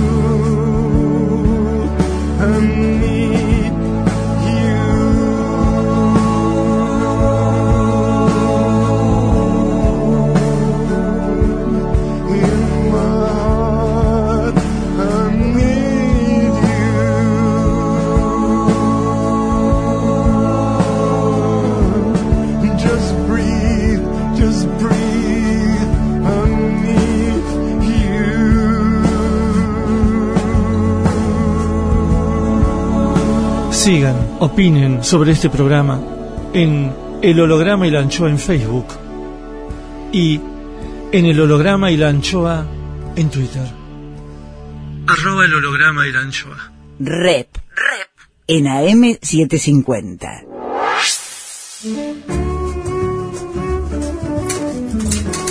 El cuartito, Panaderos, por Jorge Tanure. ¿De dónde saldrán esas flores de algodón y por qué las llaman panaderos? Vamos a ver si es cierto que vuelan sin alas y sin motor. Subí a bordo de un panadero a una hormiga negra, de esas que andan comiendo plantas de las macetas, y allá se fueron, como un globo aerostático. Era cierto, ascendieron y ascendieron y en un momento temí que se estrellaran. Mi sueño era que cruzaran el río y llegaran hasta el Uruguay. Otra vez están discutiendo. Gritan tan alto que el sonido sube y aunque me tape los oídos, vienen igual. Ya van como diez minutos. No entiendo por qué las peleas duran tanto y jamás se terminan. Casi todos los días lo mismo. Pienso que cuando dos personas se tratan como ellos, deberían alejarse para siempre.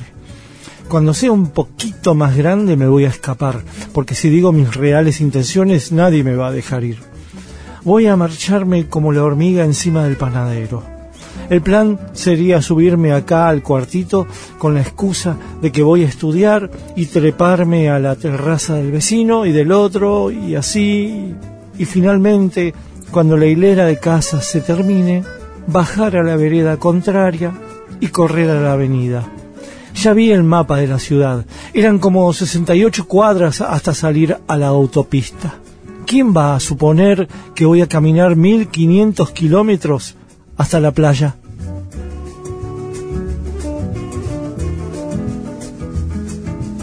El cuartito, Panaderos, por Jorge Tanure.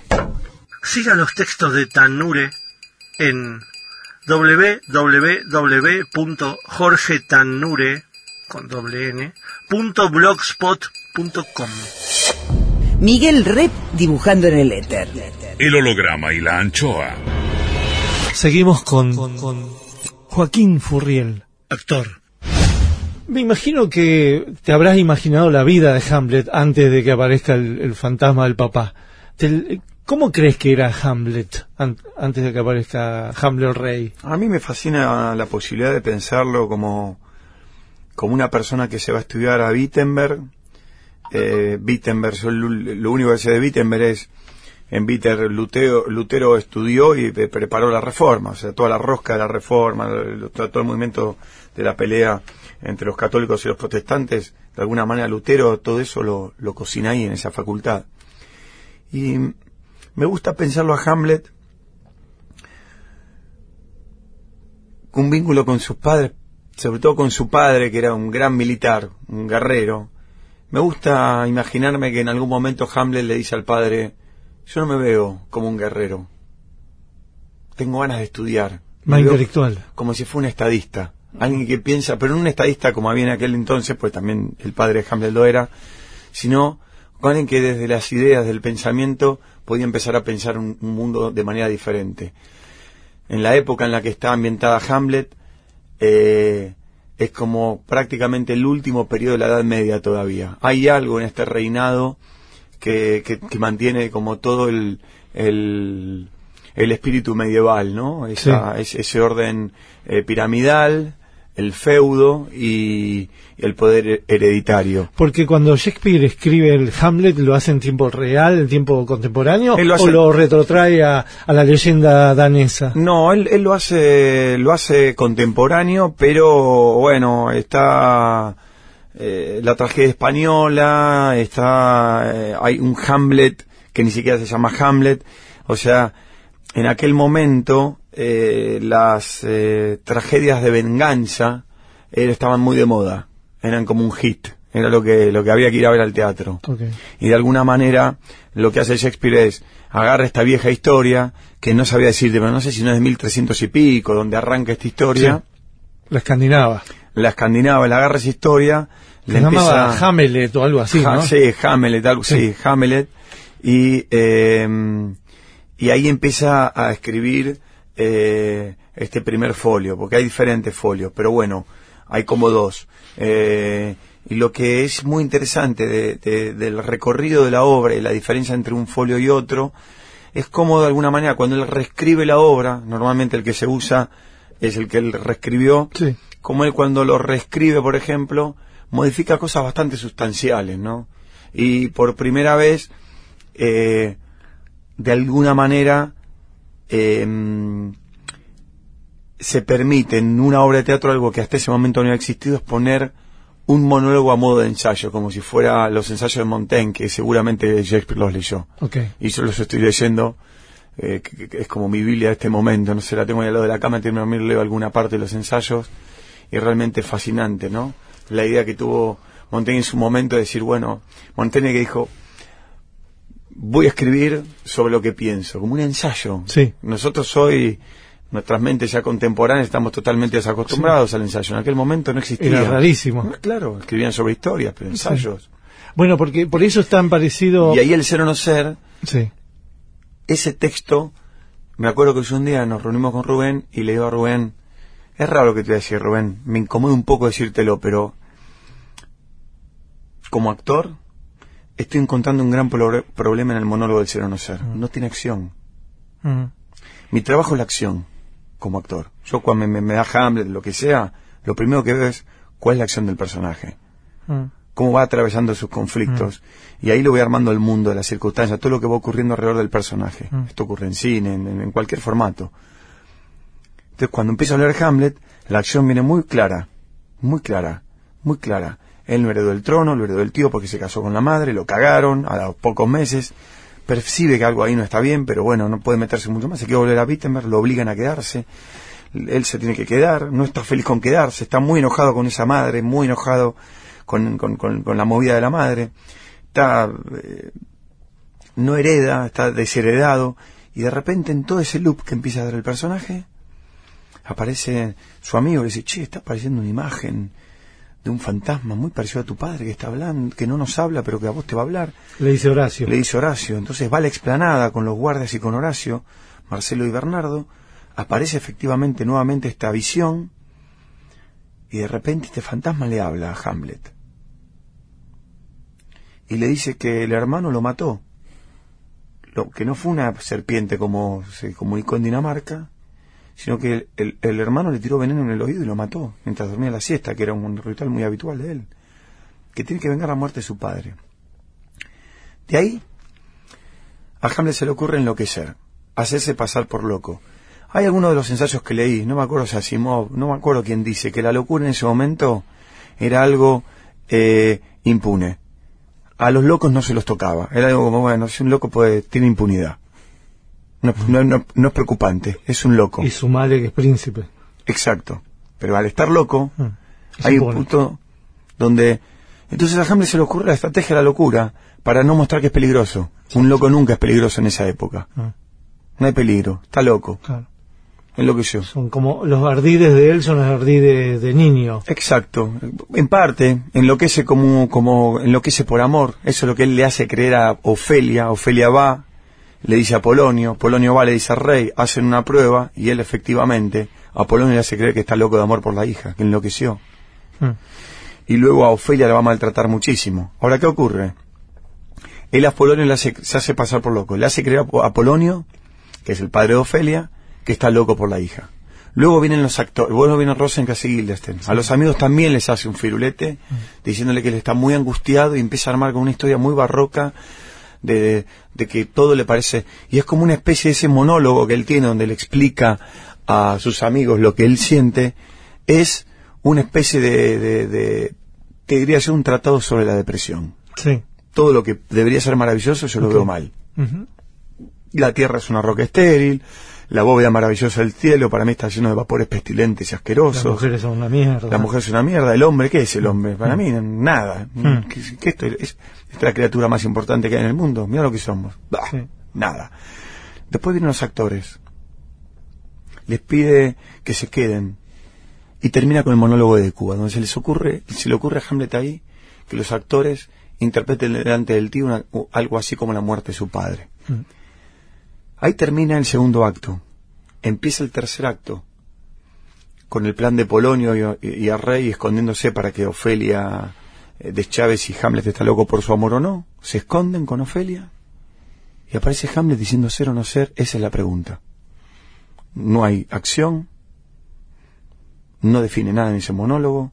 No va Sacás ese monólogo y la obra funciona Es verdad. igual porque la acción, eso no, no altera la acción. De hecho, debe haber eh, muchos que no, ni, ni lo ponen. Muchas representaciones que ni lo ponen. Yo lo que sí vi es en la versión de Peter Brook, Mm. en la versión de David Tennant, en varias versiones lo ponen en, en cualquier lugar. Lo ponen. Lo ponen, pero lo sacan de ese momento. Peter Brook eh, no es Gilders, eh, no. eh, ¿De quién es Gilderton? Eh, Rosencrantz y han ha muerto, muerto. es de mm, es de, de este autor para Tom- eh, Stoppard. Stoppard. de Tom Stoppard. Ahí, Sí. eh, no sé si está el monólogo. Está bien que no es, no, no se lo sigue a Hamlet. Y yo la obra no la leí.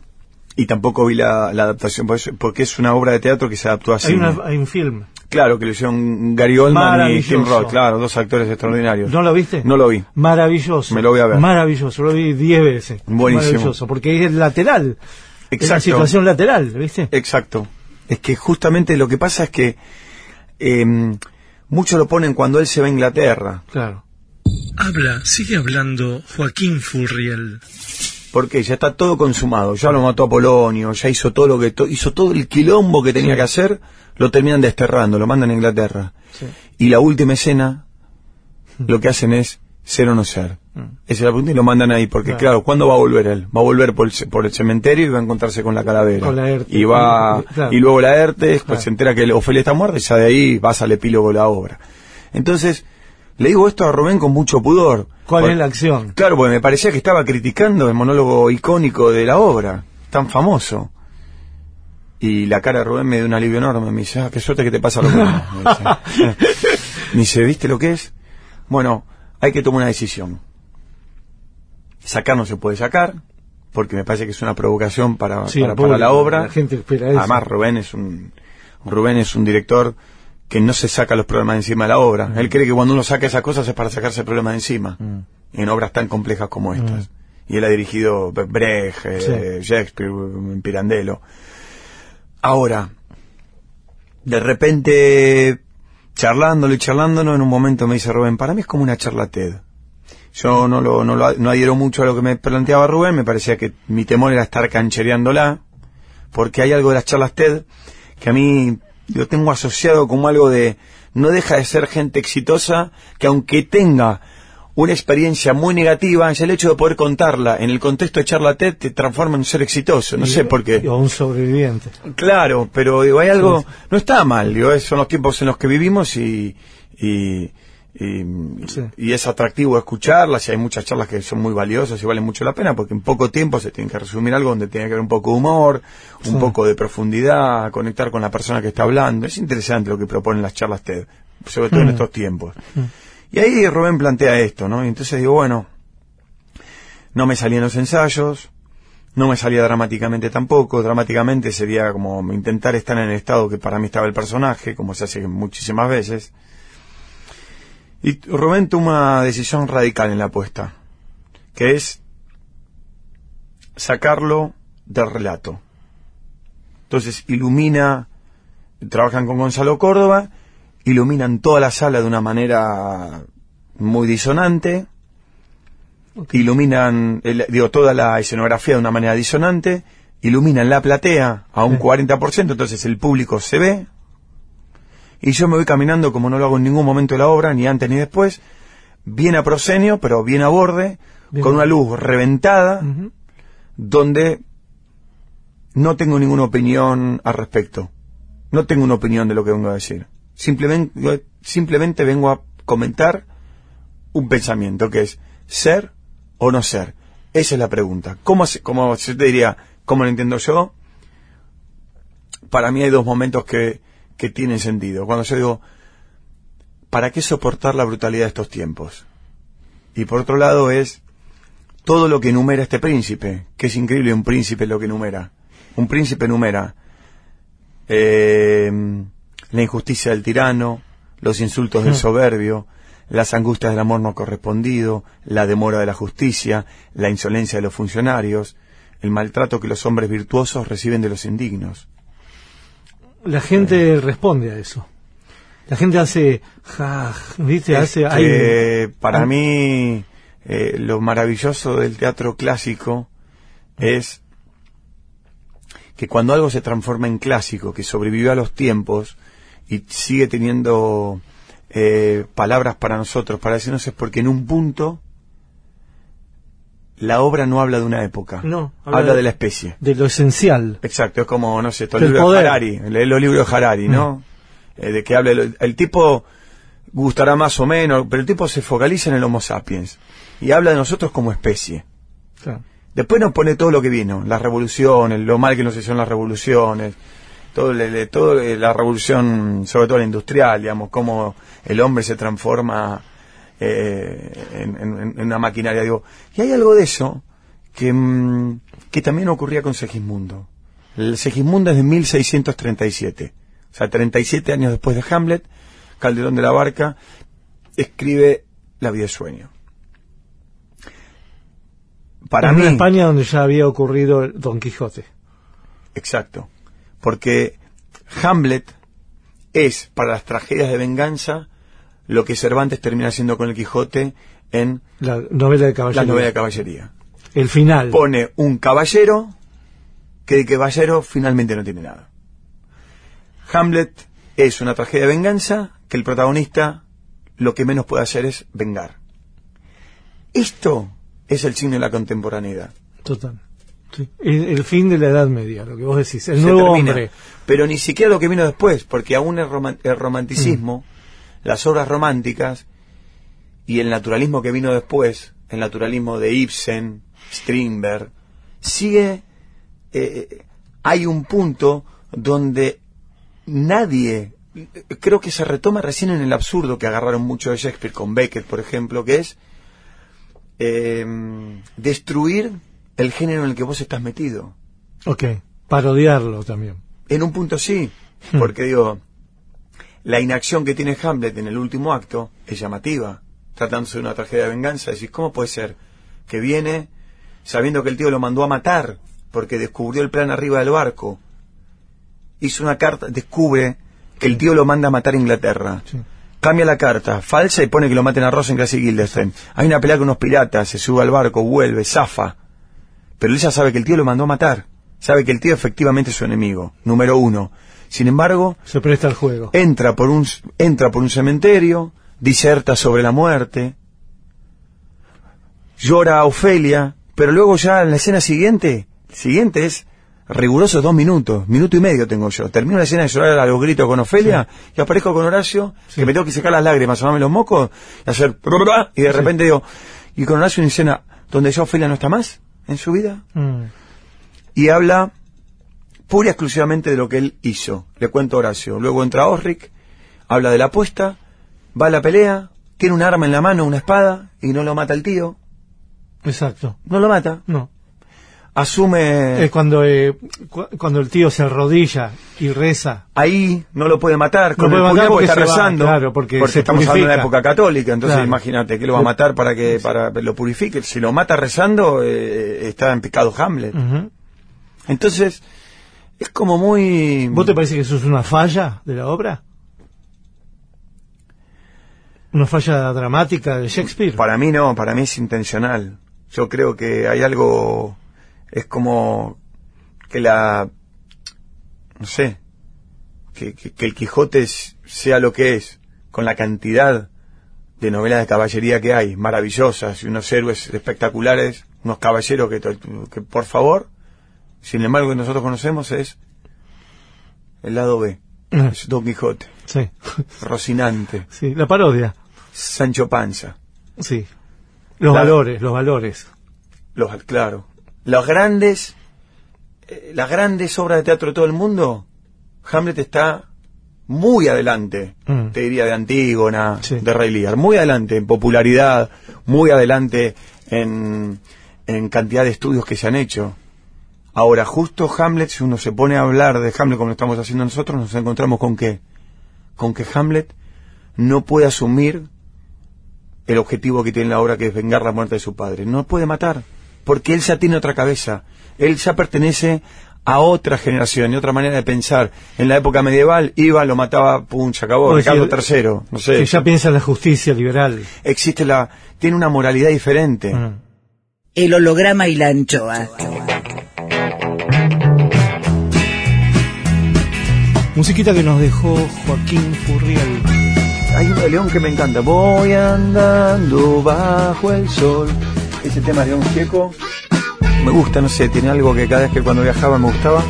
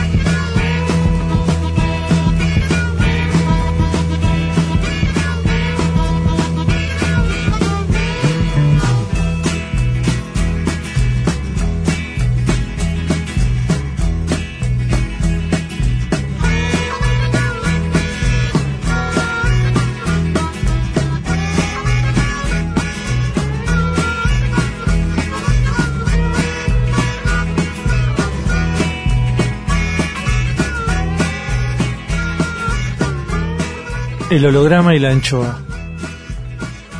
Para sintonizar al lado de la luz mala. Rep. En AM 750. Volvemos con, Joaquín Furriel. Hoy Hamlet. Como que toda la obra lo único que quiere es probar, probar, probar que lo que le dijo el viejo es cierto, ¿no? Siempre Primero- quiere dar una oportunidad más. Primero lo tiene que comprobar, Sí. pero en la representación lo comprueba porque justo cuando el actor que hace el sobrino del rey, en este caso Luciano, se acerca, le tira el veneno al rey y lo mata, Y, o pero, sea, pero ahí el no lo mata. lo mata, y el tío Sí. se angustia y se va, Sí. tiene la confirmación. Sí. El monólogo siguiente es un monólogo que hasta John Gilwood en sus estudios, que lo leí, que es maravilloso, dice, era el que a mí más me costaba, porque nunca le entendí del todo la, la- la felicidad de ese monólogo. Es verdad, no es un monólogo muy feliz. Esta es la hora de la noche para la brujería, habla de que sería capaz de cualquier cosa, pero no hace nada. Se va a ver a la madre. Mm. Tiene una escena con la madre, donde lo mata Polonio. Ok. Se lo lleva a Polonio, tiene toda la escena con el tío que no lo mata, donde empieza a ironizar sobre Polonio, Sí. que no que no está donde está en una cena. Como en una cena así, no donde come, sino donde es comido. Porque claro, se Buenísimo. están comiendo los gusanos. Y arranca con toda esa eh, postura. Y se va a Inglaterra. Ah. Acepta lo que el tío le propone. Como si fuera un pedido inocente del tío. Sí, hay un punto donde el grado también de debilidad que va teniendo el personaje. El, el personaje se, se, se- se le debilita el plan, porque también él entra en un terreno de, de, de- de- de locura. Hay un juego ahí entre la locura y la realidad donde ya no termina tan cuerdo. Y aparte debe tener la ambivalencia con su vieja, ¿no? Con Gertrudis. Bueno, eh, esto es lo que más dice, digamos, Asimov insiste mucho en eso, en esa que vos lees Asimov, lees eh, Harold Bloom, lees Jean Code, lees eh, cada uno es posible hasta un punto. Vos decís, no, Hamlet no lo mata el tío porque sabe que la madre está enamorada del tío. Es una posibilidad. Hmm. Hmm. La, la otra cosa curiosa que ocurre en Hamlet es cómo tiene tres amigos. Y en uno confía ciegamente y en los, dos y en los otros dos desconfió inmediatamente. Sí. Porque dice, ustedes vinieron porque a pedido vinieron, ¿no? Y los otros confiesan enseguidita. Pero podría haber confiado y no haber, podrían no haber dicho esa no, podrían no haberles hecho esa pregunta. Lo que pasa es que ahí para mí es muy inteligente lo que propone Shakespeare porque a Hamlet, de alguna manera a Hamlet es James Bond. Ah, ya es James Bond. James Bond, hay un punto de James Bond es el, el que sabe la información antes que el público. Claro, El tipo que tiene enfrente, después se sabe quién era, James Bond ya lo sabía. claro. Hamlet ya sabe que el rey y la reina los mandaron a llamar a estos dos. Ya sabía. Ya sabía. Como sabe que cuando va a hablar con, con Ofelia, Ofelia va a ir directo a hablar con Polonio. Y Polonio va a hablar, él, él conoce el entramado de Claro, este ya reinado. maneja los hilos. Eh, eh, digo, en ese punto, Mm, si te pones desde el plano político, es un político lúcido. claro, porque entiende perfectamente la- la- los entramados de esta corte. claro. Que él no quiera gobernar o no pueda o lo que fuere, es otro asunto. Pero sabe lo que ocurre en Palacio. Pero nació ahí en Palacio, es hijo de un rey, de una reina, Ah. de chiquito. Y Tuvo aparte prepar- debe tener sus informantes que no están en la obra. Además, por eso, Hamlet tiene una sola persona que confía en la obra, Horacio, Sí. que paradójicamente, o no tan paradójicamente, es su compañero de estudio de Wittenberg. Claro. Y yo tengo la sensación que Horacio, mi sensación, ¿eh? es que Horacio no pertenece a este mundo cortesano. Claro. Horacio para mí es de clase media. Sí, Es como un intelectual ¿no? de clase media que a Hamlet le cae bien. Mm. Y lo invita al palacio y es el, el- el- es el amigo intelectual que por medio de su lucidez Claro. logra estar en este contexto cortesano porque se hizo amigo de un príncipe, porque el príncipe valora su, su, su pensamiento, su manera de ver la vida. Sí, Entonces, Hamlet confía mucho en las ideas y en la nobleza de Horacio. sí. Hay un texto que se quitó porque realmente retrasaba mucho la acción de- de- del momento de la obra, pero hay un momento antes de que Hamlet lea la carta donde Hamlet prácticamente tiene una declaración de amor y de amistad por Horacio enorme. De hecho, hay una versión, la de Asta Nielsen, que fue una de las primeras versiones en cine mudo, que lo hace una actriz eh, alemana, Asta Nielsen, ella hace de Hamlet. Y en el final ella le da un, un beso apasionadísimo a Horacio y se muere. Y se resto de silencio. sé que, no lo dice, digo, aparece por videograf, ¿no? Porque está- Hace- una mujer hace de Hamlet. Sí, Hmm. en 1930 y pico, Ah, creo. Y con letreros. Sí, sí, sí, hasta Nielsen, digo, no inventamos nada. Sí, sí. Hoy 2019 no.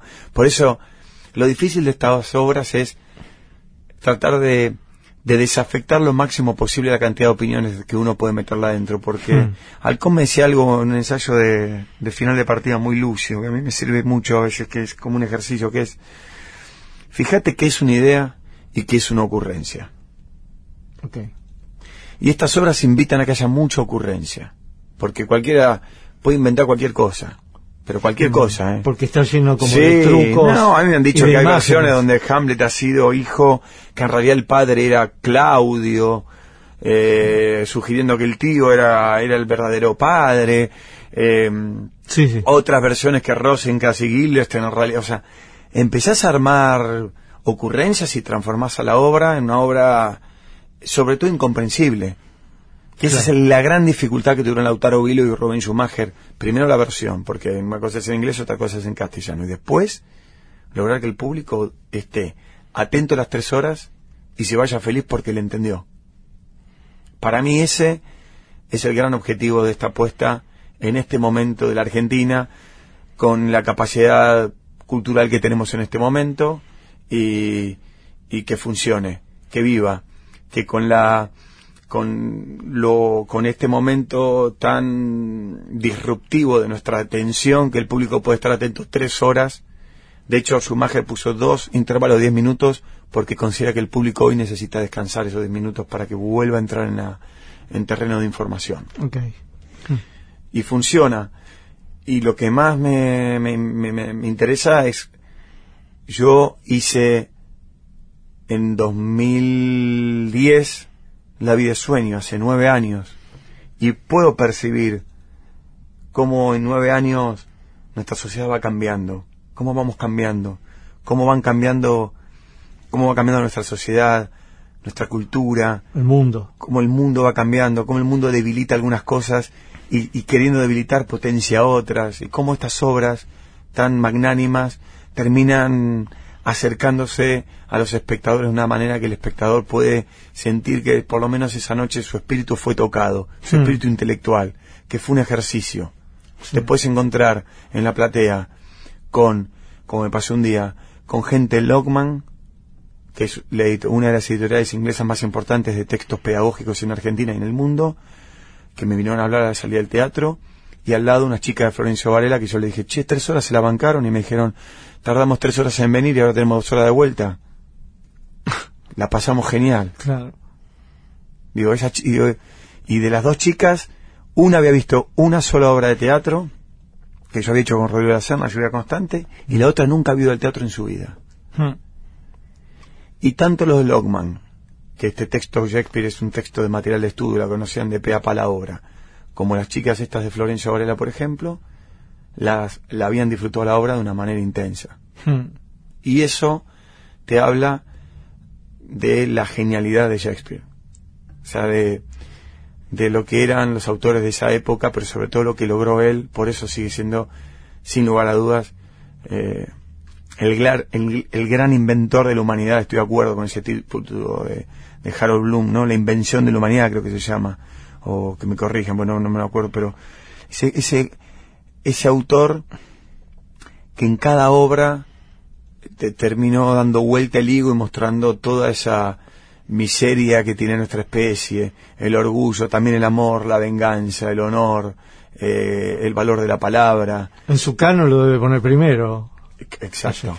¿No? Yo creo que sí, que sí, que sí. El holograma y la anchoa. Atenti. Son menos 10, viene el informativo y a la vuelta Joaquín Furriel, Coda.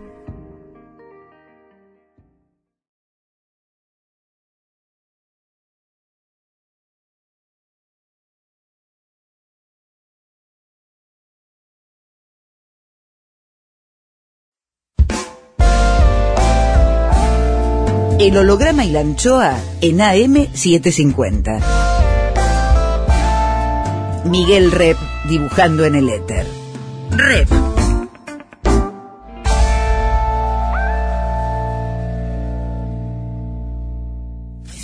Cuadritos finales.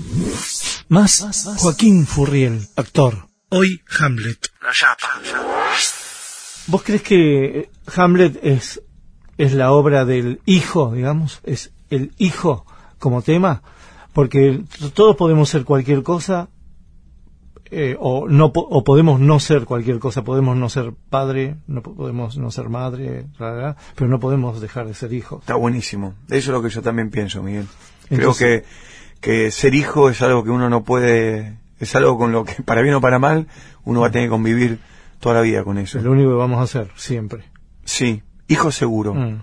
Y esta es una obra sobre hijo. Exacto. Pues ni siquiera tiene hermana, es un hijo único. Exacto. Vos siempre sen- sentís diciendo, es la primera vez que me siento con Hamlet, ¿entendés? Sí, sí.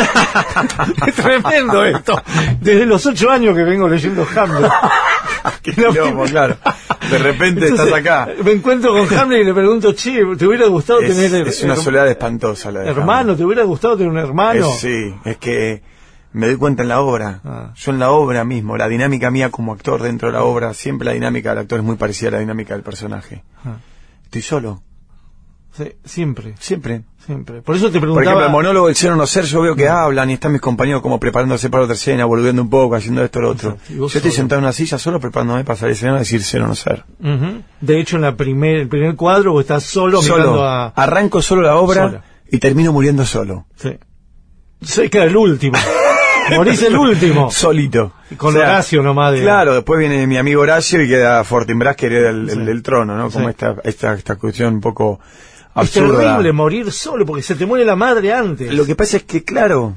Ni siquiera tu madre. No, no tiene nada. Cuando Nada. él muere ya no le queda nada. Nada, No le queda nada. nada. Es Nada. la soledad absoluta. Nada. Se le murió. Ofelia, que era su, su amor. Sí.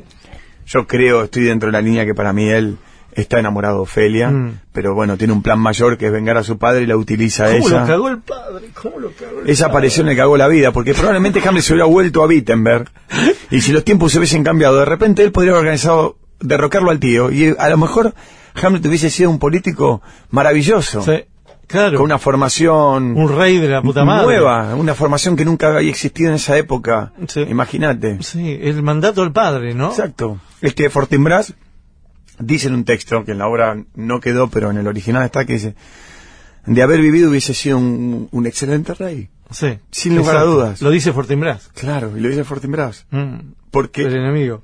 el enemigo. Lo que pasa es que Fortinbras también a su padre lo mataron. Lo mata el padre de Hamlet. Sí, claro. A Laertes que muere también a Laertes. O sea, los tres contemporáneos, digamos, Hamlet, Laertes y Fortinbras, los tres tienen padres muertos. Sí, total. Uno por el tío, el otro por, por, por, por, por, por Hamlet, por el padre de Hamlet, Sí. y el otro porque lo mata Hamlet, le mata el padre, Polonio. Con una confusión porque Hamlet cree que está matando al tío y lo mata al, al, al- al entrometido de Polonio. Y qué casualidad que justo ahora estrenaste en film, está bien, no sos el hijo, pero se llama El Hijo. Sí, bueno, no, no soy el hijo. No sos el hijo, pero la película se llama El Hijo. Pero la película, que es una adaptación de una novela de, de Guillermo Martínez, justamente a mí de un momento cuando se estrenó dije, pero esto pa- parece que hay algo, alguien está escribiendo mi Sí. historia si, si- y yo no tengo potestad de, de, de modificar H, nada. ¿no? Todo H. Todo, todo así. Hamlet, hijo. y el hijo, además, él está con una noruega. Mm, ah, la madre. La Eh, madre. La madre del hijo de él es de Noruega. Y hablan en noruego todo el tiempo. Y él, eh, uno de los problemas que tiene Lorenzo, el personaje de la película El El Hijo, que es pintor. que es pintor, no entiende lo que están hablando porque están hablando noruego. Mm, Y acá yo pregunto, ¿de dónde son esas tropas? Mm. De Noruega. Qué increíble. Noruega está en Hamlet. Fortinbras es noruego. Claro. Es el que va a heredar de Dinamarca, lo hereda a Noruega. Claro. Fortinbras. Y acá estoy con la Noruega. Y al mismo tiempo, que es impresionante eso también, Lorenzo todo el tiempo está dirimiendo entre qué es la realidad y qué es la locura. Es un personaje que le empiezan a alterar la realidad o la realidad la altera a él. Mm, Este juego yo no lo voy a espolear, digamos, pero No. es un poco lo que plantea el thriller psicológico que propone Sebastián Schindler como director también. Sí. ¿Qué ocurre con Lorenzo en la medida que le están diciendo, a veces yo te empiezo a decir de repente Carlos, no me llamo Miguel, Carlos, no me llamo Miguel, y todos te empiezan a llamar Carlos, Carlos, y, y de acá hasta que llegas a tu casa, Carlos, Carlos, hay momento en tu cabeza empieza a vacilar. Decís, ¿Tuviste algún momento así en tu vida? no, creo que no. No. No, yo creo que me parece que a lo mejor el ejercicio de la ficción, un poco esta, esta, este lugar medio... Border. Y yo creo que la interpretación hace que... Yo a los 13 años cuando en el taller 12, 13, en el taller de actuación del colegio actué por primera vez, sentí que ahí funcionaba mejor que en la vida. Claro. Que en la ficción me podía mirar mejor, me podía conectar mejor Mm. y, y a juzgar por muchas cosas te diría que a mí me va mejor en la ficción que en la vida, en otras no. Pero Claro. en la ficción Como Eh, que sos mejor cuando sos Yo actor. reconozco una madurez, una inteligencia emocional para contar algunos vínculos o algunos conflictos en la ficción que en mi vida estoy, ojalá pudiera tener esa lucidez. Mm, Como actor rápidamente puedo encauzar, trabajar y construir personaje. Sí. Y en mi vida me trago, me cuesta, me cuesta explicar algo que me está pasando y no lo tengo tan claro, entonces eh, entro unos barullos a veces que no, no, no lo tengo tan claro. Por eso, para mí siempre el ámbito de la interpretación fue el ámbito donde me permitió sentir que en alguna parte de mi vida tengo una gran libertad y que me permito muchas cosas.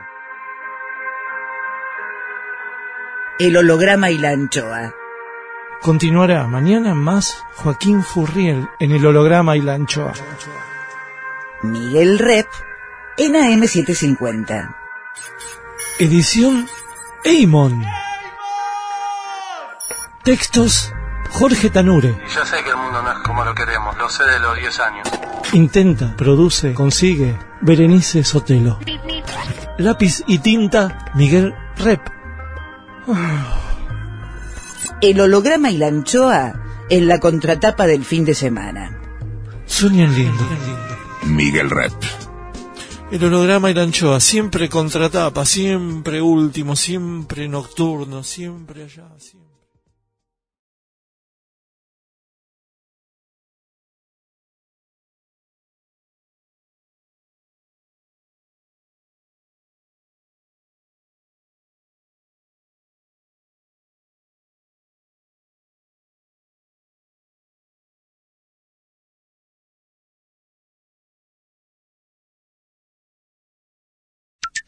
El holograma y la anchoa en AM750.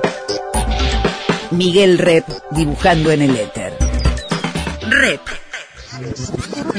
Eh, lo maravilloso del teatro clásico es que cuando algo se transforma en clásico, que sobrevive a los tiempos y sigue teniendo eh, palabras para nosotros, para decirnos es porque en un punto la obra no habla de una época, No, habla, habla de... de- la especie.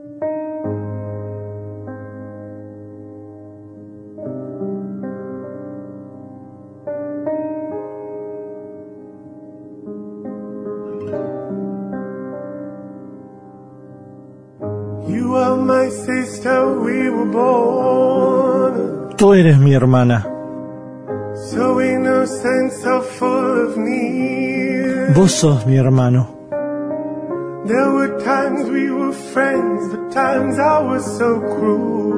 Vos estás próximo, aunque lejos estás. ¿A cuántos kilómetros estás? I was so afraid of the night. El holograma y la anchoa. Mi nombre es Miguel Rep. feared. You lived inside my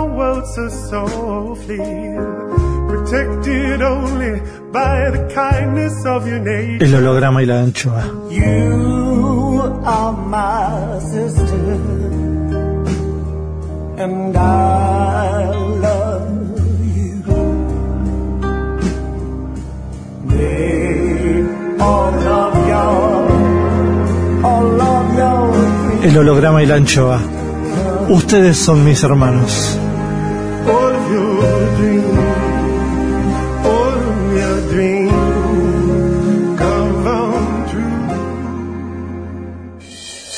El holograma y la anchoa.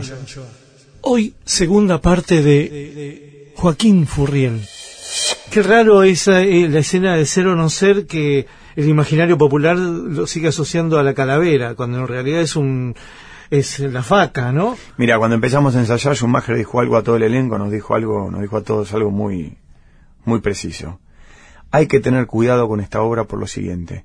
Hay que tener cuidado con todo lo que la cultura le hizo a Hamlet. Sí. Muchísima gente puede opinar de Hamlet. Yo he escuchado gente que muy en serio me dijo, mira, a mí la obra, me pa-", y hablándome, yo leí mucho Hamlet. Y yo, ah, como ya estoy bastante adentro, ahora pregunto, y discúlpeme, ¿usted lee en inglés? Me- en, una, en una reunión. No. Mm. Me contesta el hombre muy adusto, ¿no? En su postura de que había algo que no le parecía bien de lo que estábamos haciendo nosotros. Y le digo, ¿y ¿Qué versión es la que usted leyó tantas veces? La Astrada Marín. Entonces debo decirle que usted se perdió en Hamlet. Porque Astrada Marín es un texto anacrónico, absolutamente antiguo, emperifollado de palabras, Sin es, es un laberinto donde, donde lo único que uno ve es una obra literaria. Y me parece muy bien entonces que usted con nuestro Hamlet le haya pasado lo que le pasó, porque a usted lo que le importa es la literatura. Y el No el teatro es otra cosa. Ok. No es que no acepte una crítica negativa, por supuesto que sí, pero no es el sustento ese. No, Hamlet tiene la posibilidad de que alguien te diga, no, porque Hamlet es esto, ¿entendés? Eso es lo que Schumacher decía, guarda con lo que Hamlet, digo, esto de que Hamlet es melancólico, de que Hamlet anda con la batita negra y las calcitas, o que agarra la calavera en el lugar cero no común, sé. el de Hamlet. Bueno, la calavera va en una escena que ocurre al principio del quinto acto en un cementerio y es la calavera Yorick. Y el cero no ser es un, es un monólogo que existe en el, prim- en el es la segunda escena del tercer acto. No tiene nada que ver. Mm. Pero en algún momento, creo que en la época del Renacimiento, alguien agarró la calavera con la peluquita, se puso y luego eso lo retoman los románticos. Los románticos, Hamlet, los románticos fue como ideal, imagínate. Claro. Era como Los hablaba de ellos, ¿no? claro, estaban maravillados. Y ahí, de alguna manera, dicen que Víctor Hugo y todos ellos traducen y son los que empiezan a volver a darle rosca a Shakespeare que Claro. había quedado en Inglaterra. Claro, Esta fama empieza con los románticos. claro, Ellos empiezan a, a recuperar a Shakespeare. claro, a ver la melancolía, ¿no? Lo ven como algo melancólico Claro. ideal. Claro. Y que todos mueren en el final, eh, sin sentido, eh, pero con mucha nobleza. Hmm. Muy el espíritu romántico, ¿no? Sí. Como las cartas de Werther, ¿no? Valores. Goethe. Valores, emociones, por sobre todas las cosas. ¿Y cuál, eh, ¿Cuándo fue la primera vez que te cayó el texto Hamlet y cómo era? Yo lo leí a los 15 años, como primera lectura, y lo leí con ¿Pero la versión- teatro o literatura? Lo leí, leí la versión atrás. Eh, Siempre es teatro, pero lo leí. No, lo leí, siempre fue literatura, para mí hasta ahora que lo estoy haciendo en teatro. Yo ni siquiera hice escenas de Hamlet en, en el conservatorio, me parecía muy difícil. Mm. A los 30 años una directora me entusiasmó con la idea de hacer Hamlet, la volví a leer y dije, no tengo edad ni experiencia para poder hacer este personaje. Ah, no te cayó ahí. No, lo hubiera hecho por el ego. Claro. Y el ego, bueno, es algo que hay que trabajarlo mucho como actor, porque te pensás que si no lo tenés claro te pegás el bife, ¿viste? ¿Y qué, quiénes son los, cuáles son los Hamlets que te gustan? Mm. A mí, yo vi en vivo, eh, eh, vi cuatro. Vi uno en el Barbican Center en Londres, que es el de Benedict Cumberbatch, que es un actor extraordinario. El de Sherlock Exacto. El actor de Sherlock y de Brexit. y del de Brexit. Excelente actor. Mm. Un actor con un registro es grave, una voz barítono, es impresionante. Me gustó su Hamlet, pero me pareció... Yo lo sentía extremadamente emocional. Como algo extremadamente emocional. Muy zarpado. Había algo muy, como... Sufría mucho todo el tiempo. Se le Ah. lloraba. El cero no ser es con llanto, por ejemplo. Y había algo de la escenografía, que lo hace una que le arman los espectáculos a Beyoncé, todo, que realmente era maravilloso, pero terminaba compitiendo mucho con las actuaciones, la escenografía. Era tan espectacular lo que pasaba que Claro. era una paliza. Claro, no había escala humana. Claro. Después vi el de Ostermayer, ese actor protagonista de Ostermayer, después lo vi en Ricardo III en Berlín, con la Schaubühne, que es un teatro maravilloso. Lo dijo en alemán. En alemán. Mm. Y jode en un momento, lo hacen en inglés, pero los alemanes, como te decía al principio, hacen versiones sobre las obras. Y ese actor es extraordinario y la apuesta de, de, de Ostermayer me, me- me impactó. Pero me impactó como actor que conoce mucho la obra. Ah. No, no, en ningún momento sentí un interés para que, para que, digo, No te emocionó. no, digo, llevo gente que nunca leyó la obra, no entienden nada y dicen, no, no sé qué está pasando. Era un acá". erudito de Hamlet. Exacto, era para gente que supiéramos Mm. qué queja. Estaba cumpliendo un mandato. Algo de eso. Y uno que me gustó mucho, todos los que vi eh, filmados, me gustó mucho el de el de David Tennant. Me parece uno de los últimos Hamlet, creo que es. Me gusta mucho cómo maneja la ironía, el cinismo, el humor. Él es un actor que maneja mucho la comedia también, es un actor muy histriónico. Y tiene algo cínico que a mí me gusta particularmente. Creo que, no sé, es como la zona de la actuación que a mí como actor me encanta estar también, el cinismo, ¿no? Ese, ese humor eh, finito, sin subrayar, Sí, medio denso, ¿no? sí. Eh, tiene algo muy interesante ese actor y la apuesta toda está muy bien. Eh, después eh, es muy loco, porque después hay como momentos. Ah. Me gusta algún momento de Mel Gibson, algún momento de Kenneth Branagh, me gustan momentos de, de Laurence Olivier, me gustan momentos de otro. Sí, Eh, pero no el total. No el total. Y Mm. cuando veo cómo eligen las cosas que elige cada actor, ¿Viste el de Halcón? el de Halcón vi algunas imágenes, vi algunas imágenes, y lo que me... Él usaba mucho el, li- el libro, ¿no?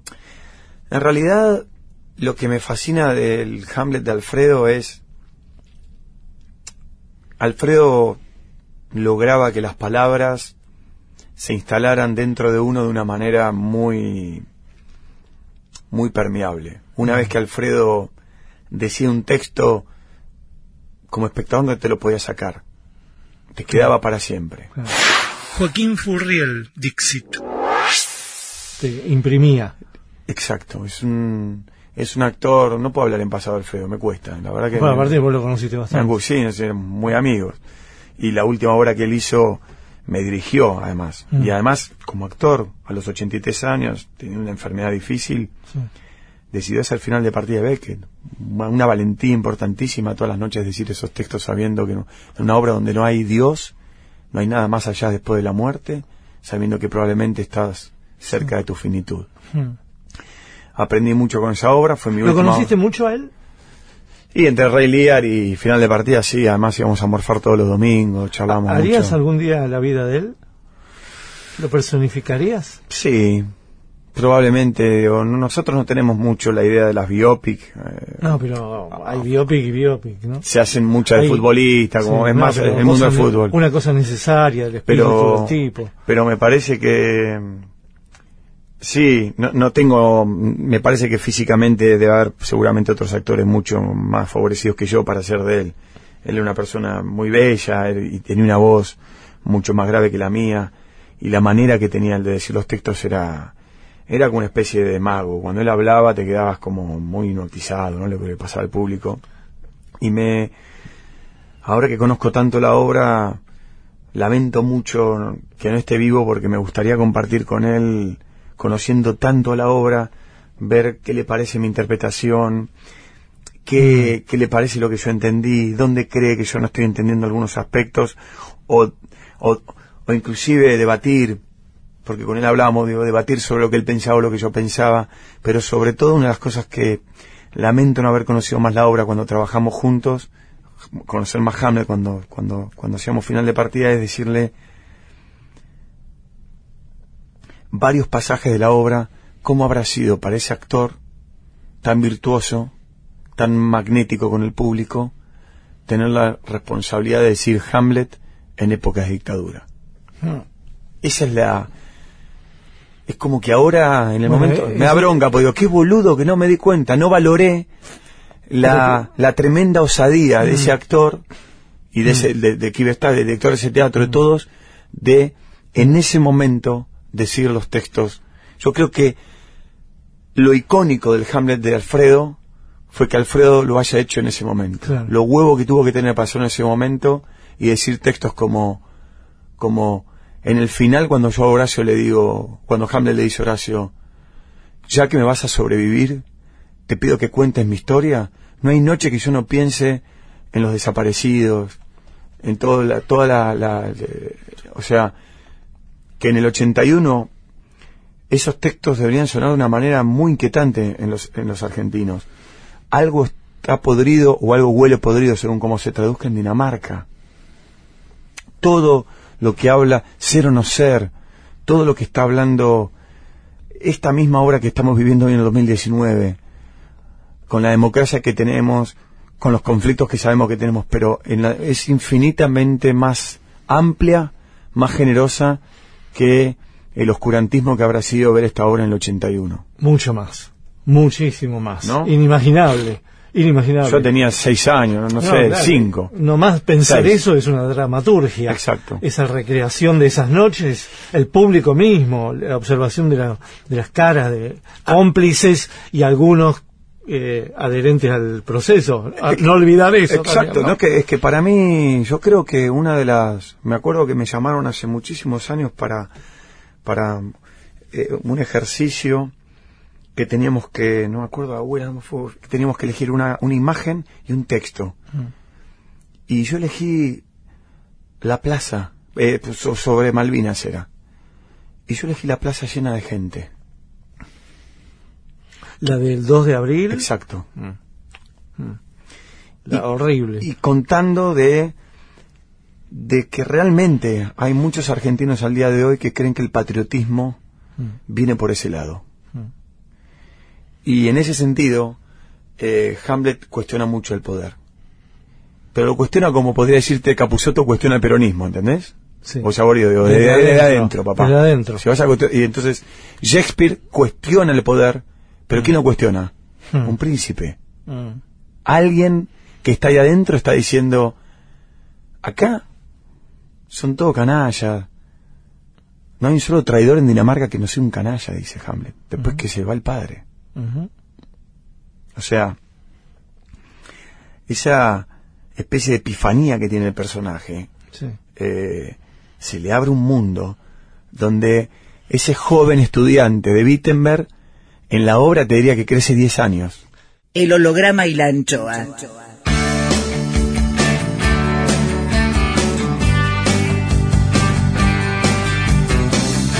Banda de sonido por Joaquín Furriel. Eh, Ángel de la Soledad.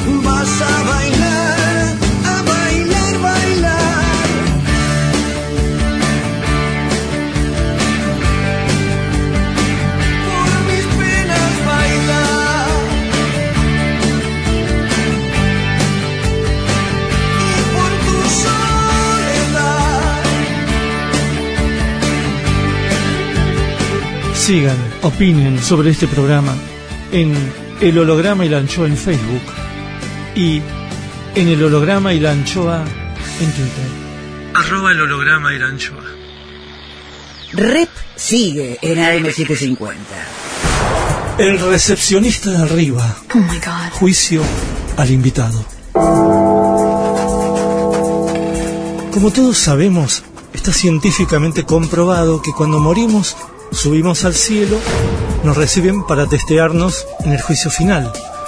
Todo lo que hicimos, deshicimos y omitimos en vida es examinado por un barbudo con alas llamado el recepcionista de arriba, quien juzga si somos recibidos en el paraíso, nos penitencian para guardar en el purgatorio o nos destinan forever al infierno. Nubes, leve viento, ausencia de olores. Examen, examen, examen. Más. Cuadrito 1. El recepcionista de arriba recibe a Joaquín Furriel. Furriel. Comienza el interrogatorio. ¿Qué instancia preferís para tu eternidad? ¿Paraíso, purgatorio o infierno? Purgatorio. ¿Y qué crees merecer viendo tu vida vivida? Me quedo un poco con la divina comedia, algo de pasearía un poco ahí con el bote por abajo en algunos momentos. Creo que estaría mucho en el medio y sin lugar a dudas trabajo mucho para estar lo más que pueda ahí arriba. ¿A qué persona le dio un beso, abrazó en, y, en vida y ahora que ve las fotos te arrepentís? Eh, no me arrepiento de, de, de- en alguno en, en todo caso lo que puedo decir es no puedo creer que era yo ese como si no me reconociera a veces ¿A quién querés saludar, abrazar, conocer si pasás a esta instancia de la eternidad? y ya que estamos a Shakespeare ¿no? El recepcionista de arriba. Miguel Rep dibujando en el éter. El holograma y la anchoa. Seguimos con Joaquín Furriel, actor. Y basándome en lo que vos decís, eh, el Hamlet que están haciendo ustedes dos, ¿no cuestiona el sistema teatral? yo creo que sí muchísimo lo cuestiona por diferentes razones la primera yo en la radio vengo escuchando a veces en algunas radios como como una especie de carta a favor a colegas que hablan de sus obras de teatro que están promocionando como dura poco. Como si la duración de un espectáculo fuera una invitación de calidad. Esto me pone muy mal humor. Que un actor diga, y dura una hora y media, después te vas a comer. Entonces, ¿para qué voy Frivolidad, frivolidad. ¿Para qué voy al teatro? Me voy a morfar. Si quizás tengo historias para contar que son más atractivas que las que vos me vas a contar a mí. Bueno, y ahora el microteatro encima. Está el fenómeno del microteatro, que para mí es un fenómeno, un el microteatro es un fenómeno con lo gastronómico también, es todo un fenómeno, no está mal. El microteatro logró que vaya un público que no le gusta el teatro a ver eso. Pero no va a ir al teatro, porque no le gusta ver teatro, le gusta ver microteatro, comer, chupar y, y ser- estar en un lugar divino. Es cool, es lindo. Yo fui una vez para llevar a mi hija que la vea a su madre y ya está. A mí no me interesa, ni como prueba ni nada, pero lo valoro porque le da laburo a gente y otra gente que en su puta vida va a ir al teatro pero no le interesa, le Entra- interesa chupar algo, comer algo rico y decir, ah, ¿estuviste en microteatro? Sí, ay, divino, hermoso. 15 minutos, bárbaro. Bueno, en comparación, lo que nosotros estamos proponiendo es ma- macroteatro. Sí. Es una obra que es fiel a su duración, dura tres horas, no, no, no, no. en ningún momento acá se pensó, hagámosla en dos horitas para que la gente se vaya rápido. No estuvo esa presión del teatro y creo que ahí eh, es buena la, la- la decisión de la dirección del teatro de, bueno, que las cosas duren lo que tengan que durar si tiene sentido arriba del escenario. Está cronometrado que dura tres horas. el- Dos horas cuarenta dura la obra de corrido.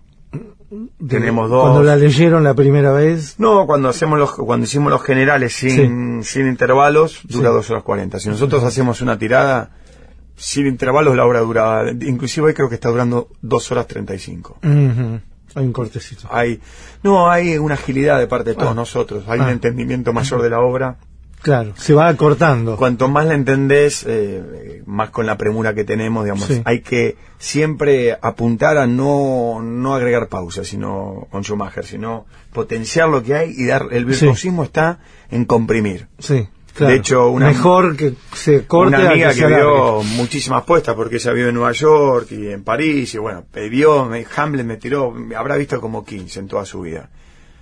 Y lo que le impactó de nuestra apuesta es la velocidad discursiva.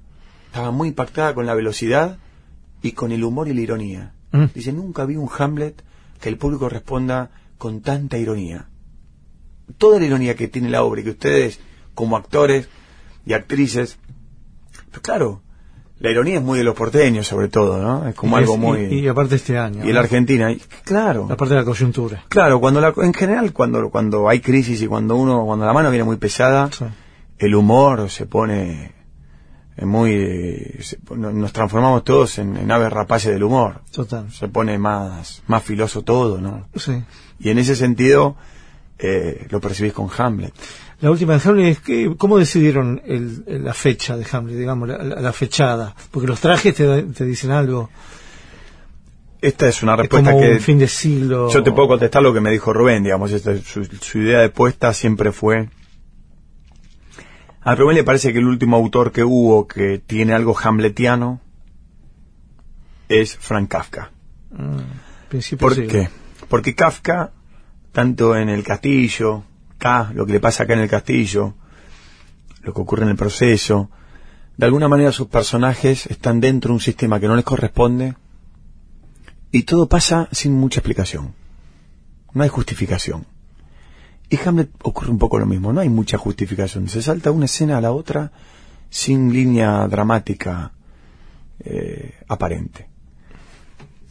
Y ahí Rubén de alguna manera instala a Hamlet en esa imagen de los 20, Sí, Kafka, más claro. que los 20, 18, Sí, sí, 19. guerra, Primera Guerra Mundial. Claro, Viena. entre guerras, pero sobre todo el inicio de- la posguerra de la primera.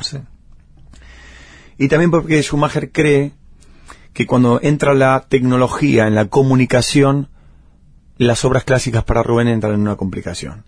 Entonces, si vos la querés poner en los 60, decís, bueno, ¿por qué no hay teléfono? O la haces hoy con celulares y chumbos. Bueno, hay que adaptar muchísimas cosas. Claro. Mejor esa neutralidad del 18, del 20. Hasta ahí, las cartas eran la manera es como de un tiempo antiguo y moderno. a la vez. Exacto, es lo más moderno de un tiempo antiguo. Sí, es como una ropa que ya aparece la corbata, pero no es la corbata de después. te invita Mm. a que sepas que esta obra no ocurre en tu presente, pero llega a ser algo suficientemente contemporáneo como Claro. para que lo puedas ver, no como algo de época, porque si no sería una obra de museo, ¿no? Como con los miniñac o como algo No, y aparte la mesa es la mesa, la valija es la valija, seguro, el cuchillo y, el cuchillo. y Hamlet durante la obra se va desarmando a tal punto que termina quedando una camisita nada más, digamos. Sí. Y eso, si la obra empezara así, no sabes en qué época estamos. Mm, qué hijo de puta Hamlet, siempre te da para hablar, ¿no? Es que es enorme. Es enorme. Mira, mi profesora, yo empecé yoga para este personaje, para elongar bien y estar muy ágil en el escenario. Mi profesora de yoga me dice, qué esotérica que es esa obra. Mi familia, que es muy militante, me dice, "Pff, qué política que es la obra, es una bajada de línea permanente, qué maravillosa. La parte de mi madre, por ejemplo, que son todos de la, de la salud mental, mi mamá es psicopedagoga, mi tío psicólogo, mi otro tío psiquiatra. Es increíble lo- cómo expone los vínculos entre ese hijo y esa madre. Mis amigos artistas la flashean por tantos lugares diferentes. claro.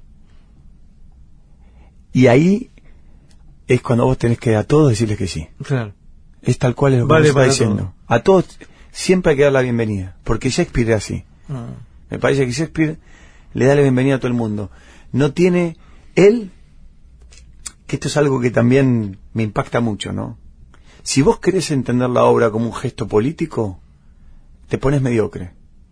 Si querés entender la obra como un gesto sociológico, te pones mediocre en Shakespeare. Porque Shakespeare no hablaba, no tenía postura. Mm. Es ser o no ser. Mm. Él expone a la especie, pero la expone, nada más. No va a tomar partido. Él no va a meter ninguna grieta y no va a hacer ni yo soy de acá ni de acá, no, no.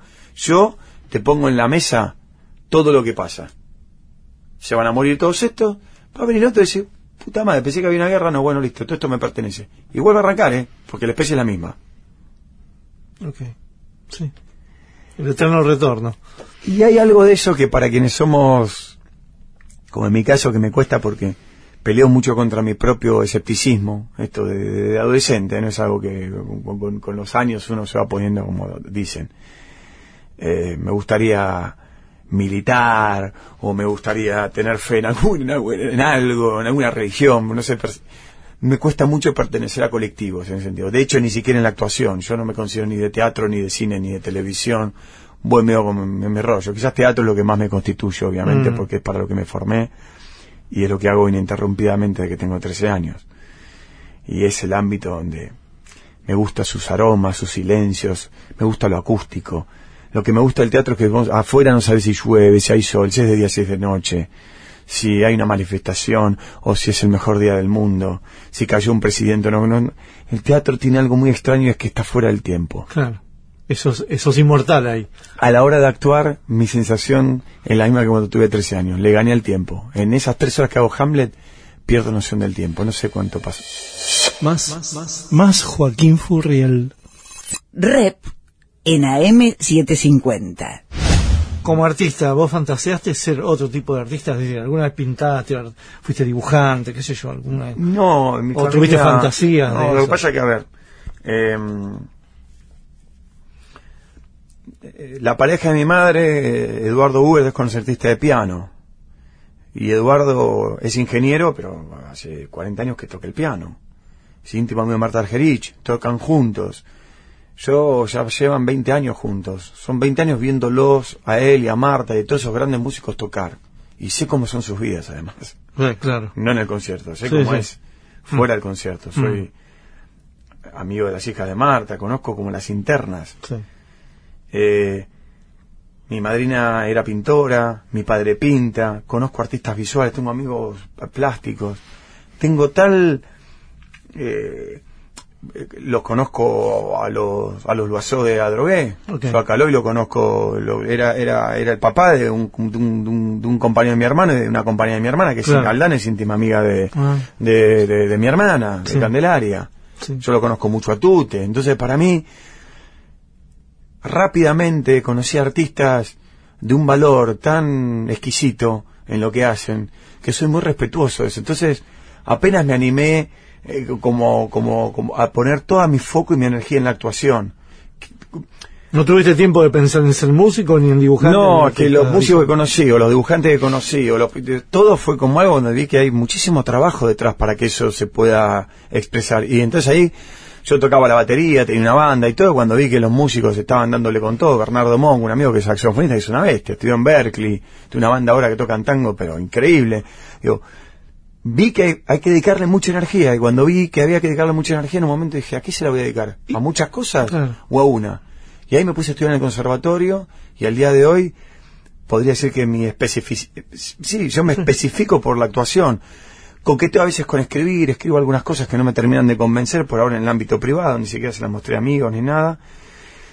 ¿Qué tipo de escritura? ¿Prosa, poesía? No, no, me ensayo. gusta ensayos. Sí, a mí me gustaba, no sé, me gusta mm, viajes con Heródoto, lo leí una vez y a mí me gusta mucho viajar de Kapuchinsky, entonces lo leí una vez y dije, uy, ¿por qué no empiezo a escribir cosas que yo fui mucho de Mm. mochilero, conozco muchas mucho Sudamérica, Mm. mucho la Argentina, Ok. fui tres veces a Asia, Harías crónicas de experiencia. algo de eso, porque siempre soy pero como un sociólogo frustrado, ¿viste? Leo mucho so- so- sobre sociología.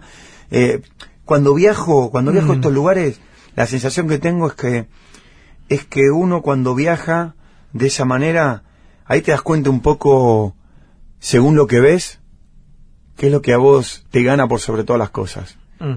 Si sos una persona que tiene algún grado de fe o un espíritu creyente en algo, en lo que fuere, ¿eh? de repente podés conectar en India o en Nepal con la parte espiritual. Si sos una persona que lo que te mueve más primariamente es la política, empezás a entender aspectos políticos de esa realidad.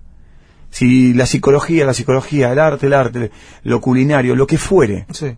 en mi caso, en general, siempre termino encontrando una especie de entendimiento sociológico. Ah, ok. Digo, a ver, ¿por qué el budismo.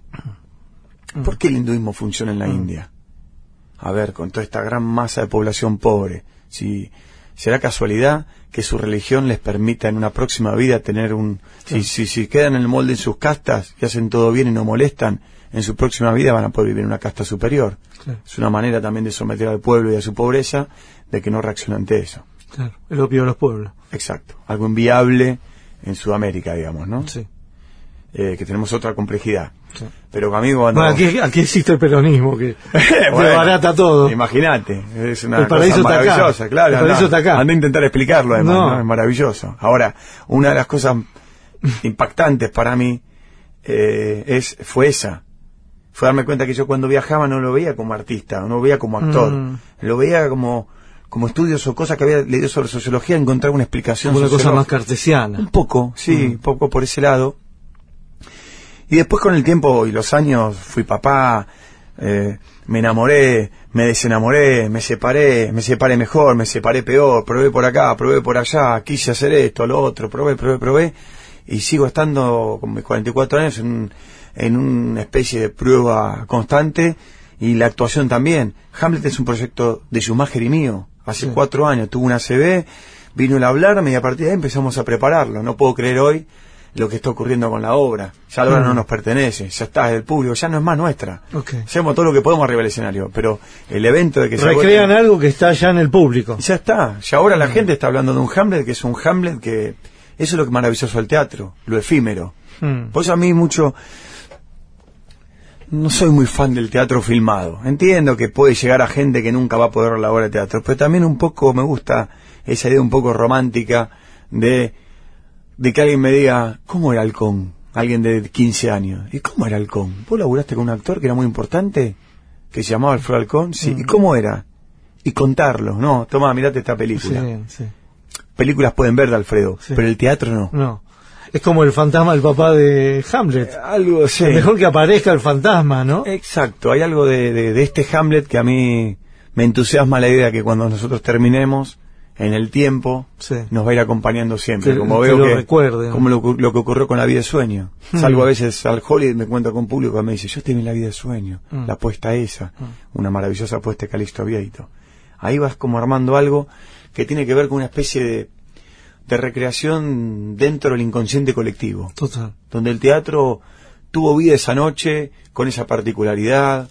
Y aparte Eh. se lo apropia la gente y lo recrea, Exacto, porque lo cada noche- inventa. Sí, además vos sentís la energía del público. Mm. Todas las noches tiene esa... late de todo de una manera muy diferente.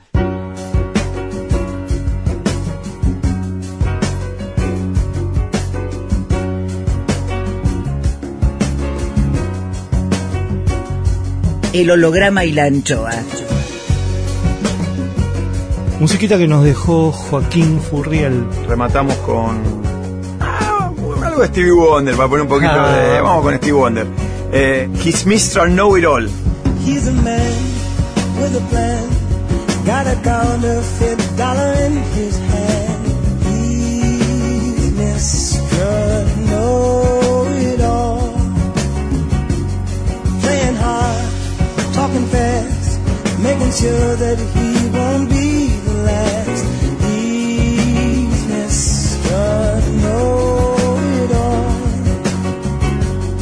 Makes a deal with a smile, knowing all the time that his lies a mile. He's Mr. Know It All. Must be seen, there's no doubt. He's the coolest one with the biggest mouth. He's Mr. Know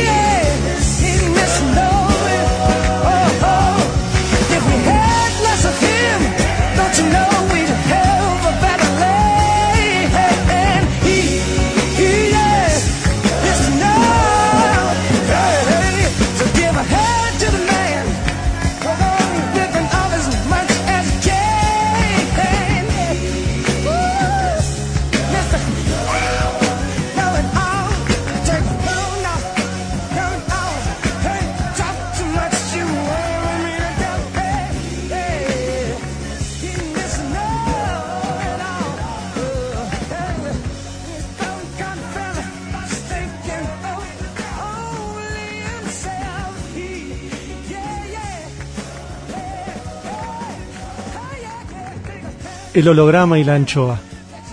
La moneda que lanzamos en la fontana de Trevi nunca llegó. Rep. En AM750. El recepcionista de arriba. Oh my god. Juicio al invitado. Hay gente que espera entrar en el paraíso, pero hay muchos en el paraíso que esperan que entre cierta gente. Cuadrito 2. Continúa el interrogatorio a Joaquín Furriel. Furriel. ¿Ha sido en vida soberbio? Eh, yo creo que en algunos momentos sí, de mi juventud sobre todo, ¿Ha sido en vida celoso? en la adolescencia. ¿Envidioso? No, ¿Dilapidador? tampoco, ¿Avaro? tampoco. ¿Ambicioso? Sí, ¿Procrastinador? no, ¿Violento? sí, ¿Mentiroso? sí, ¿Racista? no, ¿Optimista? sí, ¿Pesimista? También. El recepcionista de arriba. Rep. En AM750. Volvemos con, Joaquín Furriel. Hoy Hamlet. Cuando decís ser o no ser, ¿qué sentís? ¿Qué pensás? ¿De qué, ¿De qué estás hablando? ¿De la humanidad? ¿Del suicidio? ¿Qué es lo que pensás? ¿Te va cambiando? No, contestame yo- como Hamlet, contestame como Joaquín. Como Hamlet está hablando del suicidio, no tengo ninguna duda. Hamlet habla del suicidio. Sí, claro. Algo que en esa época era imposible por, por, por la por la estructura moral Claro. católica. Sui- eh, no, era viable suicidarse. Claro. Claro, morir, dormir para siempre y, Y nada chao. más. Pero digo, cuando él se pregunta, ¿qué hay después de la muerte? Ese país desconocido del que no regresa ningún viajero. Vamos a tener descanso, porque el otro tema, ¿qué hay después de la muerte? Si vos ves el Jardín de las Delicias, ves el Bosco, muchos artistas, medio de esa época, es una pesadilla lo que ven algunos. O sea, entonces, también ellos tenían sus propios temores, porque la muerte era un espacio... No existía el nihilismo, No. existía el infierno para el nihilista. claro. Y Había- otro detalle que no es menor, no había electricidad. Entonces los fantasmas a la noche se veían en todos lados, porque la luz se metía sombra por cualquier lado. Había un nivel de... La obra empieza con un fantasma. Pero exacto, pero digo, no en, aquel, en aquel momento ver fantasmas, todo el mundo veía fantasmas. Mm. Porque no había tanta exposición, no había tanta información. Una sombra mal proyectada era una persona. Olvídate, un oscurantismo tremendo. Mm, mm. Lo oscuro. A ver, cuando uno va de noche a un bosque, si alguno tuvo esa experiencia con las linternas, venís boludeando, boludeando, y en un momento empieza a haber más silencio, y hay un momento donde decís, che, escuché un ruido acá, ¿qué? Vi a alguien. Ellos vivían con eso todo el tiempo, todas las noches eran así, ¿eh? Sí, No era una excursión de bosque que hacemos nosotros con una linterna con pilas. total. Entonces para mí Hamlet habla del suicidio. Habla de de para qué so- de cuando uno está muy triste como él, que no soporta la, injusticia, no, no como él que es tan tan sensible, Está deprimido. y claro, prefiero matarme.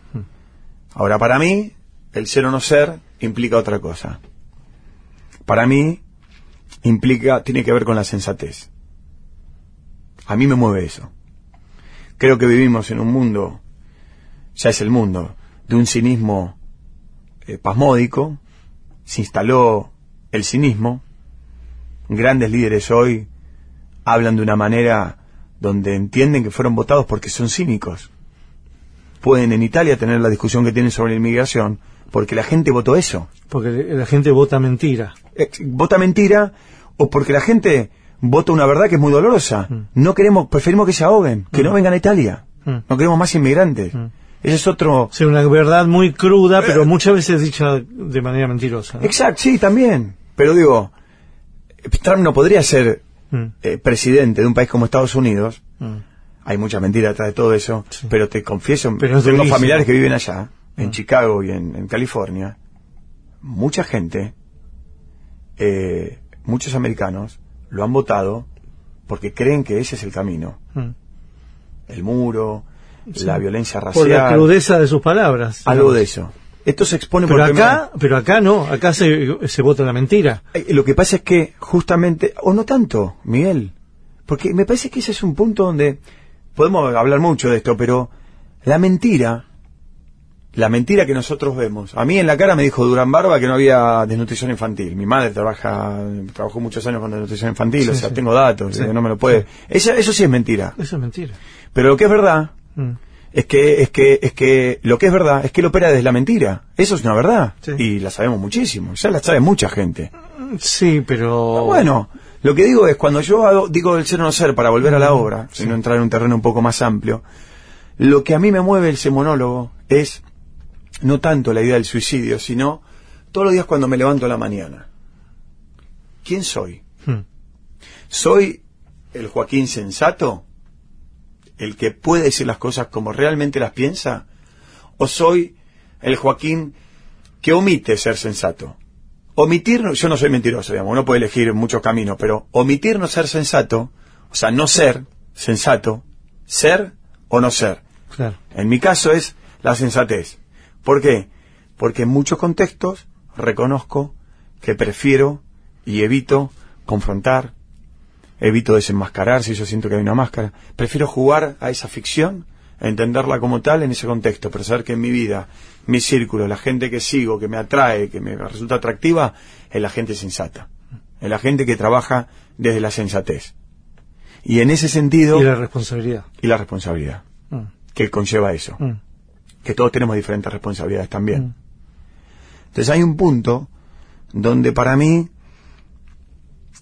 ¿para qué soportar la brutalidad de estos tiempos? Es, o para qué soportar la carga de gemir y transpirar bajo una vida agotadora, es la posibilidad de encontrar siempre una nueva manera de entendimiento para que no nos sintamos que estamos derrotados Mm. esto que uno ve en la calle y decís, esa persona está derrotada. Bueno, yo no me quiero derrotar porque no logré tener el auto que te dice el sistema que tiene que tener. Esto es como el capitalismo puro, digamos, ¿no? El valor del dinero. Lo que el dinero puede comprar. Sí. Esta, esta idea instalada donde ya el comunismo parece algo Sí. prácticamente, ¿no? Lo podés casi unir con la Revolución Francesa. Sí. Una locura. Ahora de Ya repente... ni se cuestiona No se el cuestiona. consumo. No, no, no, no, ya está, ya está. Amazon ya está en todo el mundo. Y nos acostumbramos a que sea así. O por lo menos intenta. Ahora bien, de repente viajas, vas a un lugar donde todo esto no tiene acceso, no llega. Y la vida empieza a pasar por otro lugar y esa persona no está derrotada. Está derrotada por, por, por las circunstancias de la vida, porque todos vamos a morir en una derrota que es la vida. si no, Sí. seríamos inmortales Mm. el trabajo, la supervivencia, la subsistencia, el entorno afectivo cercano, medianamente cercano. Vos vas barbo y de repente te encontrás que al lado a alguien le pasó algo horrible. Mm. Y tu felicidad ya no es la misma. No. Te tiñó. Todas esas tinturas que vamos teniendo son las que nos van armando para mí como un recorrido donde empezás a decir, bueno, ¿qué es la vida? Y la vida es cómo resuelvo los conflictos. Y como actor te lo digo, por mi ejercicio, yo laburo como actor porque tengo conflictos para trabajar. El día que no haya más conflictos no tenemos más trabajo los No actores. no hay más misterio. No, el laburo es el conflicto. Ah. Entonces aprendí a cómo resuelven los personajes los conflictos. Cuanta más preguntas yo le pongo a un personaje, más interrogantes, más rico es lo que el espectador puede ver. Claro. Y ahí es donde cuando me muevo en esa zona, digo, muchas veces no tiene que ver eh, la derrota, no tiene que ver con lo que nos dicen. Tiene que ver con lo que estamos entendiendo que nos están diciendo. Y en ese sentido, creo yo, el cinismo es muy grande, porque está permanentemente estimulando eh, eh, la sensación de la frustración. Esta gran mentira de que los argentinos, eh, el estado en el que estamos es muy difícil generalizar, pero es verdad que nosotros amamos nuestro país, estamos orgullosos de muchas cosas, y pero tenemos tanta vergüenza por otras cosas que no podemos poner en la balanza, esta es mi sensación, y no podemos armar algo identitario que yo pueda decirle a mi hija lo que me orgullo. En, en su colegio hubo un trabajo que tenemos que poner cinco cosas que nos dan orgullo de ser argentinos y cinco cosas que nos dan vergüenza. Y me di cuenta que eran tan potentes las unas como las otras. Claro. ¿Cómo convive eso con lo otro? Mm. ¿Cómo hacemos que empiece a convivir? Con las nuevas generaciones que nacieron en democracia y van a vivir toda su vida en democracia. Tengo expectativa de esos políticos yo. El que nació después del 83, cuando hay un presidente o una presidenta de los argentinos que toda su vida vive en democracia. ¡Wow! Va a ser la primera vez en la historia de nuestro país. Sí. Nunca tuvimos un presidente que vivió toda su vida en democracia. Siempre estuvimos atravesados por, por la amenaza, o bien gobiernos dictatoriales, o bien eh, Fondo Monetario Internacional, o, o- o Estados Unidos mediante un tremendo boicot y destruyendo Mm. lo, lo que se logra de una manera o de otra, de otra. ¿Qué pasará? Es lo que yo me pregunto muchas veces, ¿no? El holograma y la anchoa. Atenti. El holograma y la anchoa le da paso al informativo de las menos 10 y después el recepcionista de arriba toma toma partido y sentencia a Joaquín Furriel al paraíso, al purgatorio, al infierno. Don't touch me.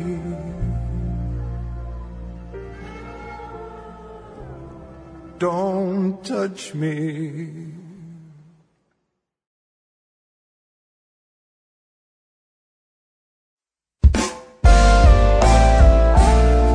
El holograma y la anchoa en AM750. Miguel Rep dibujando en el éter.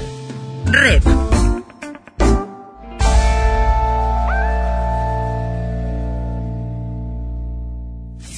Cuadritos finales. Más Joaquín Furriel. La chapa. Me imagino vos haciendo Hamlet y haciendo Ser o no ser antes de ser padre. Qué distinto hubiera sido, ¿no? Es que... El tema de la sensatez. Porque Hamlet no porque- fue padre. Él no fue padre. Lo que yo pude entender es que un poco algo que vos decías antes, que todos somos hijos. Es cierto que al ser padre, yo cuando fui padre, por primera vez sentí un alivio de un poco dejé de ser hijo. Ahora Mm. Se está modificando algo en mí. Y el nacimiento de mi hija me hizo conectar con el gran miedo que yo no lo podía poner tan claro, que es el miedo de que se muera, su muerte. Mm. que es eso tan preciado que lograste, que es una vida, lo que está ahí para que esté viva, está viva justamente porque existe la muerte. Claro. Entonces hay algo de eso que te conecta de un lugar mucho menos, más poroso, menos, menos eh, establecido. Y, y el hecho de compartir su crecimiento, el mundo como lo ve, este nuevo mundo como lo ve, hace que tenga nuevos interrogantes. Yo, a veces hay acertijos que no puedo saber por dónde salir. Quiero saltar el laberinto y decir, basta, me metí en una que no puedo explicarla. La realidad misma no la termino de entender con, con, con los ojos que ella la ve. No se lo puedo terminar de explicar. Su manera de vincularse y de relacionarse con la gente. Estamos viviendo una revolución en la comunicación como en la historia de la humanidad. No hubo. Podría decirte que podría ser similar a lo que habrá sido el quilombo, este quilombo de, no sé, de ver que del otro lado del océano había un continente. Y sin embargo, Hamlet sigue funcionando, Yo creo que sí. ¿no? Hay un punto donde, donde mi hija todavía no la ido a ver, pero dice, papá, tres horas, ni loca voy, tiene 11 años. La estoy convenciendo que venga a verla por partes. Porque, ¿Qué edad tiene? 11. Ah, chiquita. Pero han venido chicos de 11 y 10 años y se la bancaron muy bien. Creo que me está haciendo una especie de, de rebeldía de preadolescente, Claro. demostrándome como que no le interesa, como, mira, papá, eso que es tan importante para vos, Claro. a mí no me importa. como algo, eh, entiendo, está, para ser ella tiene que empezar a dejar de, de- de- de formar parte de alguna manera del aura de uno, ¿no?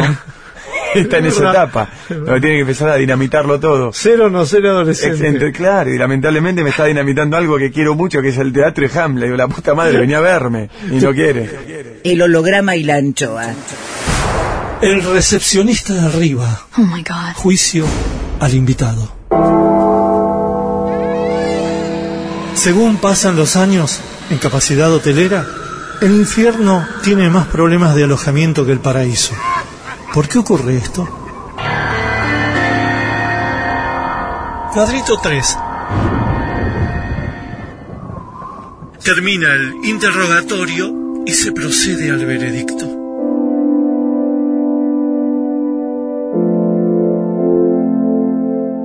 ¿Cuál fue tu pecado personal preferido en vida? Tener la posibilidad de descubrir lugares increíbles cuando viajé, viajar. ¿Cuál fue el pecado que no perdonaste en los demás? Eh,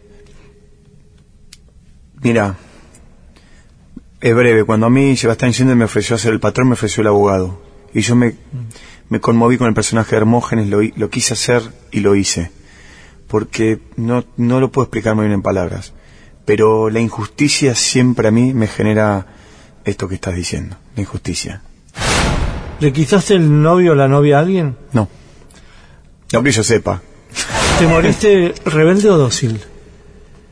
Dócil. ¿Qué te faltó por hacer? Probablemente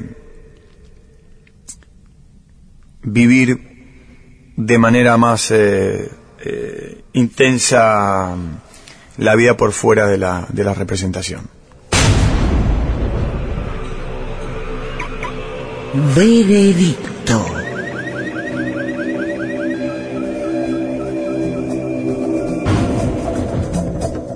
Sopesando milimétricamente las respuestas del señor actor y advirtiendo en sus words, words, words un destino indisolublemente atado al drama shakespeariano, una reflexión sobre lo hamletiano de la vida, reflexiones sobre lo esencial humano, lo metafísico, lo artístico y en el medio todo lo carnal y mundano inevitable, sin soslayar lo puntualmente argentino.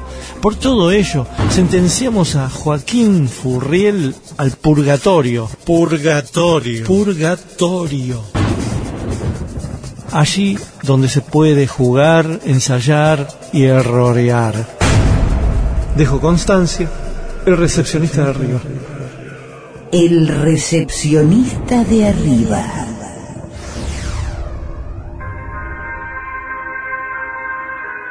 El holograma y la anchoa. Miguel Rep en AM750. Edición Eamon. Textos Jorge Tanure. Sí, para algunos es más horrible que para otros. Es injusto el mundo, es una mierda. Intenta, produce, consigue. Berenice Sotelo. Lápiz y tinta Miguel Rep. El holograma y la anchoa en la contratapa del fin de semana. Soñan lindo. Miguel Rep. El holograma y la anchoa, siempre contratapa, siempre último, siempre nocturno, siempre allá.